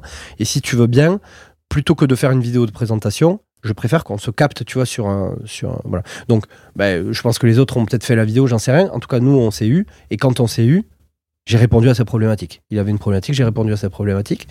Ça lui a parlé, ça a été clair pour lui. Et du coup, il, s'est dit, bah, on va faire un setup avec, euh, avec euh, Naka Conseil, tu vois, et on va expliquer aux gens. J'ai récupéré pas mal de clients comme ça. Donc, d'une reco, tu vois, c'est rigolo qu'on en parle là. Kevin, le surf, il n'est pas au courant qu'il m'a envoyé potentiellement 10 euh, clients Voilà, il y a 10 mecs derrière qui se sont retrouvés dans ce, dans ce live, à qui ça a parlé, et derrière qui m'ont sollicité. Donc, elle est là ma croissance. Tu vois, elle est que à un moment donné, il y a un gars qui a mis mon nom sur un post LinkedIn. Ça, c'est vraiment euh, une, une, super pépite euh, que, que tu es en train de donner là. Il y a euh, quelqu'un qui devrait euh, normalement venir sur le podcast Les Geeks des Chiffres, qui s'appelle Moussa Kamara, le président fondateur d'une association qui aide les entrepreneurs des quartiers et des milieux ruraux Mm. à euh, entreprendre, à développer. Franchement, Moussa, c'est une dinguerie comment c'est un homme vraiment stylé, tu vois. Et donc, je devrais l'avoir sur le podcast Les Geeks des Chiffres. Et ce mec-là, c'est un spécialiste du réseau, tu vois. Mm. Il vient de nulle part, Sergi, 9-5. Et du coup, il s'est fait euh, une, une réputation. Non pas, après lui, c'est une personne euh, brillante, etc., tu vois. Mais grâce à son réseau, et il n'arrête pas de dire à tous les entrepreneurs le réseau, le réseau, le réseau, le réseau, le réseau. Et pour ceux qui connaissent les déterminés, voilà, on, on peut voir que ça, ça, ça foisonne aussi sur Internet. Et euh, ce que tu dis là, c'est que le, le travail finalement, euh, non pas de, de chasse euh, vraiment difficile où tu te prends des râteaux au téléphone tout le temps, c'est super galère. Moi, je sais que j'étais consultant en recrutement pendant euh, six mois, une catastrophe le truc. J'aime pas déranger les gens. Oui, allô, bonjour. C'est une catastrophe quoi, une, di- une difficulté. Toi, tu as travaillé de manière différente et finalement ton pipe, il arrive de manière presque organique en fait C'est organique. tu vois? Et donc ça c'est assez, euh, c'est assez vertueux. Top. Donc ça rentre dans le funnel. Retournons dans ce que tu es en train de me dire. Donc, funnel, C'est ça, la boucle. le, le funnel est assez simple. Donc, il y a, cette pré-qualification, en fait. C'est une pré-qualification, c'est un entretien que je veux être aujourd'hui de 45 minutes, pas plus. C'est un premier euh, truc où euh, ben, on, on va se poser la question de savoir est-ce que c'est moi pour toi, est-ce que c'est toi pour moi, est-ce que ça marche, tu vois, est-ce que j'ai la bonne réponse à ton offre, ok? Dès l'instant où ce rendez-vous est fait, euh, généralement, je parle quand même globalement de nos prix. Tu vois, nos prix, on a une offre de base, c'est une offre qui oscille entre 200 et 250 euros par mois pour vraiment la tenue de la compta, de la fiscale, etc. L'année 2, je bascule à 300. Pourquoi? Parce que ben, j'estime que j'accompagne à la croissance. Si j'accompagne à la croissance, tu crois, et moi je crois aussi. Voilà. Donc, je préétablis le fait que les honoraires vont augmenter euh, à la deuxième année. Et ensuite, il y a forcément le juridique, forcément le social, etc. Tout ça, ça change pas.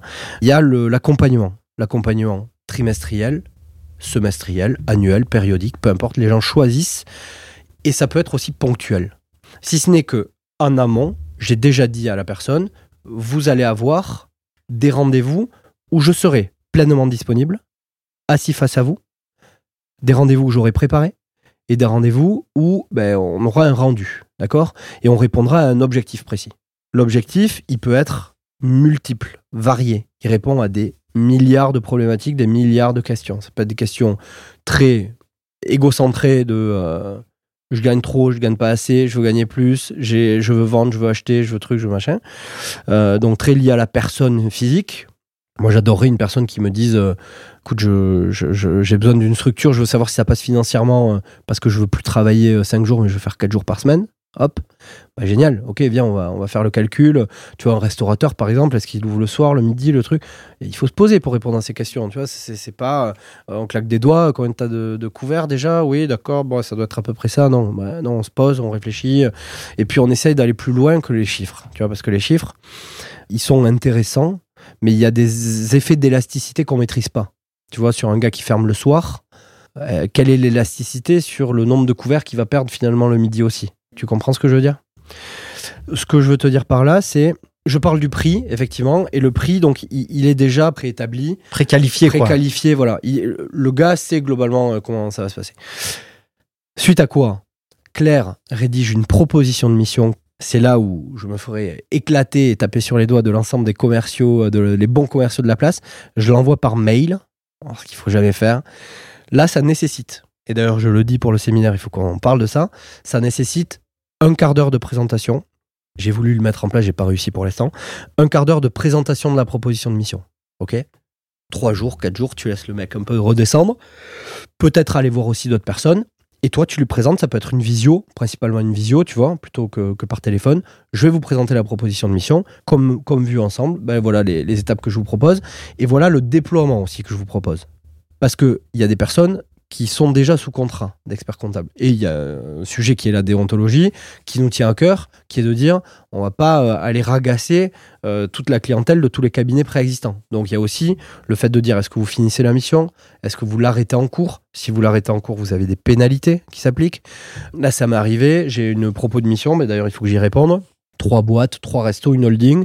Euh, et je finis par ce sujet qui est ben, chez qui vous êtes, quand est-ce que vous clôturez C'est quoi les dates de clôture pour savoir à peu près comment ça va se, goupiller Lui, dans sa manière de me parler, il est sûr de venir chez moi. Moi, je suis pas sûr de le prendre, et notamment par le fait que ben euh, il y a des sujets euh, de confraternité, il y a des sujets, etc. Et là, le sujet, c'est euh, je, me suis fait licencier par mon expert comptable. Ils. Ma mission a été résiliée. Bon, ça c'est un signe, tu vois. Moi, je prends pas la mission sans avoir appelé le confrère, en demandant ce qui s'est passé, en demandant euh, pourquoi, tu vois. Alors des fois c'est de l'incompréhension, des fois c'est euh, ne pas vouloir couvrir aussi certaines activités, j'en sais rien, tu vois. Donc j'ai besoin aussi de comprendre ça. Et donc dans le pipe, ça fait partie aussi d'un des, des vrais piliers importants qui est la déontologie, on en est où Et si jamais je récupère un dossier, ça m'arrive, j'avais estimé 70% de, de, personnes qui n'en avaient pas créateur, euh, euh, de personnes qui se déploient et 30% que je récupère à peu près. Bon, la réalité, c'est peut-être l'inverse, tu vois. Donc, euh, on, va, on va quand même rester sur 70 qui n'ont pas d'expert comptable 30 que je récupère. Ça me donne une image un peu sympa. C'est de dire qu'en fait, tu dois tenir compte de ça et surtout, tu dois pas récupérer de manière, de manière trop, trop agressive. Donc, après, les démarches, la démarche est assez simple. Proposition de mission acceptée, signée. Lettre de mission rédigée, signée. Et ensuite, on organise la reprise. Et la reprise bah, se fait par envoyer les courriers confraternels, rédiger le courrier de rupture que le client va envoyer à son expert comptable si jamais euh, il a une rupture à réaliser, à quelle date, etc. Et après, organiser la reprise. On a mis en place un truc qui marche super bien, du coup, je le conseille, tu vois, c'est l'onboarding, qui en fait est un rendez-vous que j'ai commencé à faire au démarrage, que je fais plus aujourd'hui. C'est les équipes qui le font. Donc, une équipe qui récupère un dossier. Le dossier est affecté en fait en interne. Il n'y a pas de sujet aujourd'hui de spécialisation. Ça viendra peut-être, mais aujourd'hui, j'en ai pas. Donc, c'est, ben, on va dire, à qui est disponible et qui le veut aussi. Il peut y avoir des accointances, des appétences par, par secteur. Donc, euh, on essaye d'avoir de, quelque chose quand même d'assez euh, juste et homogène. Il y a un onboarding qui est fait, ça dure une demi-heure, c'est un rendez-vous où on ne répond pas aux questions, c'est un rendez-vous où on présente l'équipe, on présente la manière de fonctionner, on présente les étapes euh, de reprise et on présente aussi euh, les outils. Voilà. Parce qu'on utilise deux outils à ce jour, ACD, eSuite, fort, efficace, logiciel euh, qui fonctionne bien, tu vois, et on utilise Penny Lane, les fameux. Donc voilà, on, bosse avec ces deux acteurs. Bon, on a, il y a plein d'autres logiciels qui gravitent autour de ça, hein, euh, et puis il y a plein d'acteurs qui doivent écouter euh, euh, ton podcast et qui sont présents aussi. Hein, je pense au Sage, je pense à d'autres, tu vois. L'idée est que ben, on a choisi ce modèle-là, ça veut pas dire que demain je, je choisirai pas ça. Il y a d'ailleurs un acteur qui est top, le DG de My Company Files, tu sais, qui, qui demain, si j'avais une acquisition externe qui n'utilisait pas CD, je viendrais sur My Company Files utiliser finalement. En fait, ce que je veux moi, c'est que mon client il soit à l'aise, tu vois. Je m'en fous moi des outils que j'utilise. Je veux que mon client il soit à l'aise avec, tu vois, qu'il les utilise. Euh, je le fais pas pour moi l'outil, je le fais pour lui. Et en fait, avoir un panel, avoir une simplicité d'action, avoir un téléphone, pouvoir aller checker euh, sa compta en direct, pouvoir euh, échanger, voir où ça en est, etc. C'est ça qui est important. Super clair. Mon cher Romain, on arrive à la fin de cet épisode. En tout cas, merci pour tout, euh, pour toute la valeur que tu as apportée là. C'est top. J'espère que ça va pouvoir euh, éclairer, euh, éclairer nos auditeurs. Est-ce que tu aurais des choses que tu souhaiterais partager là en cette fin d'épisode? J'ai bien compris la vision que tu voulais avoir sur Naka, mais voilà, si tu as des choses qui, qui, te parlent, que tu voudrais transmettre. Une seule, tu vois, c'est, il faut qu'il y ait du jeu, il faut qu'il y ait de l'éclat. Je pense qu'on en a parlé, on en a parlé tout le long. Il faut que ça s'amuse partout en fait. Il faut que ça s'amuse de la base de la boîte jusqu'à la tête de la boîte. Il faut pas trop se prendre au sérieux. Euh, quand on est expert comptable, je pense que les équipes peuvent vite décrocher.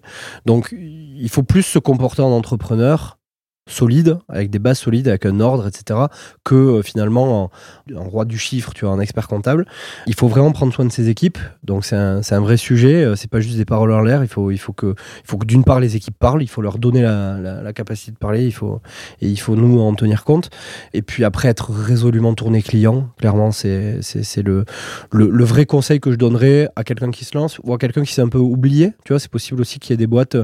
Bah, tu, tu rachètes un cabinet qui est bien structuré tu vas avoir forcément une masse qui va partir du fait qu'il y ait du changement ou du fait qu'il y ait du départ à la retraite ou autre par rapport à l'âge de la, boîte. Et toi, t'as la crainte, tu vois. T'as le, as le truc qui est là que, attends, moi j'ai payé, j'ai payé mon truc, il faut que comment je fais, tu vois. Et donc, si t'es pas drivé par le jeu, et si t'es pas drivé par euh, l'envie de, t'amuser, l'envie de, faire un truc euh, cool et que les gens aussi. Euh, alors c'est pas trop cool, tu vois, c'est très sérieux.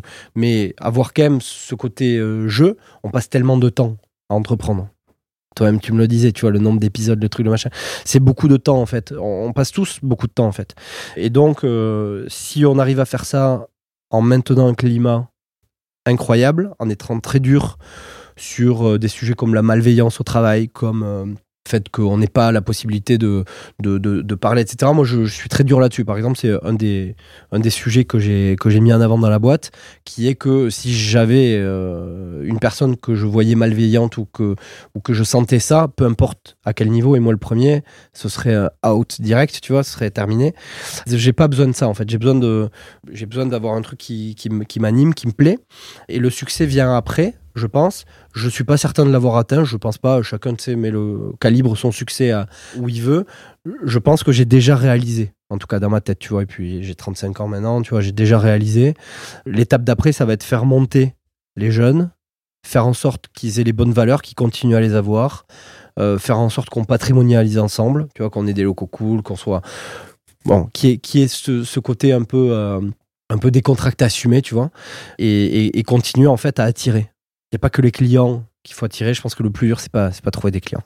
Clairement pas. Euh, c'est pas de rendre heureux des clients non plus. Hein. C'est pas de, bien travailler des clients. Le plus dur, c'est de, c'est de trouver les bonnes personnes qui comprennent le modèle et qui, euh, au niveau de la marque employeur, je parle, qui sont, qui soient convaincus que, que c'est là qu'est leur place. Dernière question. Comment toi tu fais pour progresser? Toi, tu as parlé euh, au début. Hmm. Je me suis fait coacher, ouais. tu vois, sur plein de pans. Est-ce qu'il y a des ressources qui t'ont aidé? À progresser, à apprendre euh, des bouquins, des livres, enfin des, des podcasts, euh, des chaînes YouTube ou peu importe que tu pourrais. Alors il y a un truc que je conseille énormément, c'est les chiffres, naturellement. Ça, c'est naturel. Il euh, y, a, y, a, un vrai truc, il faut pas lésiner. Je pense qu'il faut mettre de l'argent là-dedans, c'est clair. Euh, je, je, sors d'une formation, je, je sais même pas combien m'a coûté, mais euh, Steve, qui est un, un, pote et qui fait partie de mon réseau, tu es venu former les équipes sur le côté commercial, sur comment, tu sais, le, les, les, couleurs, on est rouge, on est bleu, on est vert, on est jaune. Je sais pas si tu connais ça. ça vient te dire un petit peu quel est le comportement de la personne face à toi, comment il communique aussi avec toi. C'est très important, tu vois. Comment il s'appelle, Steve Comment? C'est Commercial Coaching Club et, ah, euh, et Steve, c'est euh, une personne qui fait ce genre de formation. Ah, et la formation s'appelle la formation DISC. Il y en a beaucoup, tu vois. Le tout, c'est de se connaître soi, en fait. Tu vois, c'est de faire le travail pour savoir pourquoi est-ce que des fois je suis agressif? Moi, par exemple, je suis en rouge dans ce truc-là, mais jaune aussi, je parle beaucoup. Tu, le sais à la fin du podcast trop tard. Mais je suis rouge parce que je suis aussi fonceur et qu'à un moment donné, si si j'ai un truc en tête, euh, bon, ça va pas dévier. Si je suis sûr de moi, je suis sûr de moi. Et si, euh, bon, voilà.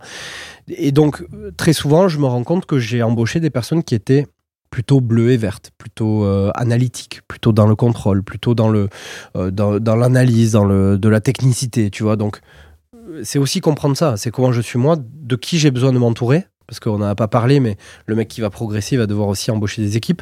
Et très naturellement, on se dit, je vais embaucher un mec qui me ressemble parce que c'est ce que je maîtrise, tu vois. Alors que ben moi, je serais tenté, tenté de dire l'inverse. Il vaut mieux embaucher quelqu'un qui va venir te compléter. Voilà. Et tout ça, c'est la formation qui te le permet. Alors, bon, euh, disque, parce que là, ponctuellement, on a pris une formation et du coup, ils sont venus nous, former sur trois jours. Il y a une formation pour les managers pour apprendre à manager, tu vois, euh, que j'ai pas faite. Et Axel et Anaïs, pareil, m'ont dit, ça là, elle est pour toi quand même, tu vas te la tarter parce que tu en as bien besoin, tu vois. Donc, il va falloir que je la fasse. Mais c'est important pour moi qu'il y ait euh, ces sujets-là. Et très souvent, quand je lis ou que j'apprends des choses ou, euh, ou qu'il y a des méthodes, tu vois, qui me qui m'intéressent. Par exemple, un des sujets qu'on va faire au séminaire, je l'ai vu là sur une émission sur les, femmes dans le foot. Tu sais, elles ont un concours d'éloquence. Donc là, il y a une émission dernièrement là-dessus. Et un des exercices euh, qui est, que j'ai trouvé génial, c'est un exercice qu'on va faire au séminaire, tu vois. Très lié au théâtre, très lié à, tu vois, la, capacité à prendre la parole, l'expression, les mains, tu vois, tout ça. Super. Bah, en tout cas, mille merci, Romain. Si on veut te retrouver, eh bien, euh, direction euh, LinkedIn. LinkedIn, ouais, c'est le plus facile, bien sûr. Romain, G-R-O-2-T-O. J'aime Romain de Théo. Grotto. Du coup, voilà. Merci beaucoup, mon Merci cher euh, à toi. Romain, d'avoir accepté l'invitation du podcast Les Geeks des Chiffres, aussi disponible sur la chaîne YouTube. En tout cas, la seule chose qu'on peut te souhaiter à toi, bah, c'est d'atteindre ton euh, 5, 8, 9, 10 millions, en tout Ouais. cas, ce qui était prévu pour toi. Ouais. Et puis voilà, mon cher Romain. C'est parfait. Merci à toi. Merci beaucoup pour l'invitation, pour le t-shirt. Et tu auras un cadeau euh, qui va t'arriver bientôt euh, euh, de, de Naka Conseil. La team, elle est en train d'y bosser. J'attends ça. Merci beaucoup, Romain. À plus. Merci à toi. Merci d'avoir suivi ce podcast jusqu'à maintenant. Si vous êtes arrivé ici, c'est que vous avez été hyper motivé. Je voulais vous partager quelque chose. Ce podcast, c'est du taf, mais c'est un plaisir incroyable pour moi à réaliser. Le jeu en vaut la chandelle. Si vous pensez que cet épisode ou ce podcast a été utile ou est utile pour vous, vous avez un moyen de pouvoir le faire connaître au plus grand nombre. C'est soit de le partager autour de votre réseau, soit de mettre un avis 5 étoiles ou un commentaire sur les différentes plateformes. C'est pour moi le seul moyen de pouvoir le diffuser au plus grand nombre pour que chacun puisse y retirer quelque chose de positif pour sa carrière personnelle et professionnelle. Sur ce, je vous remercie encore une fois. N'oubliez pas, si vous avez des besoins pour pouvoir vous former aux meilleures compétences comptables et financières, rendez-vous sur le site internet lesgeekdeschiffres.com. On vous prépare à obtenir les meilleurs diplômes de la filière de l'expertise comptable. Et moi, pour finir, je n'ai qu'une seule chose à vous dire. À très vite pour le prochain épisode. Ciao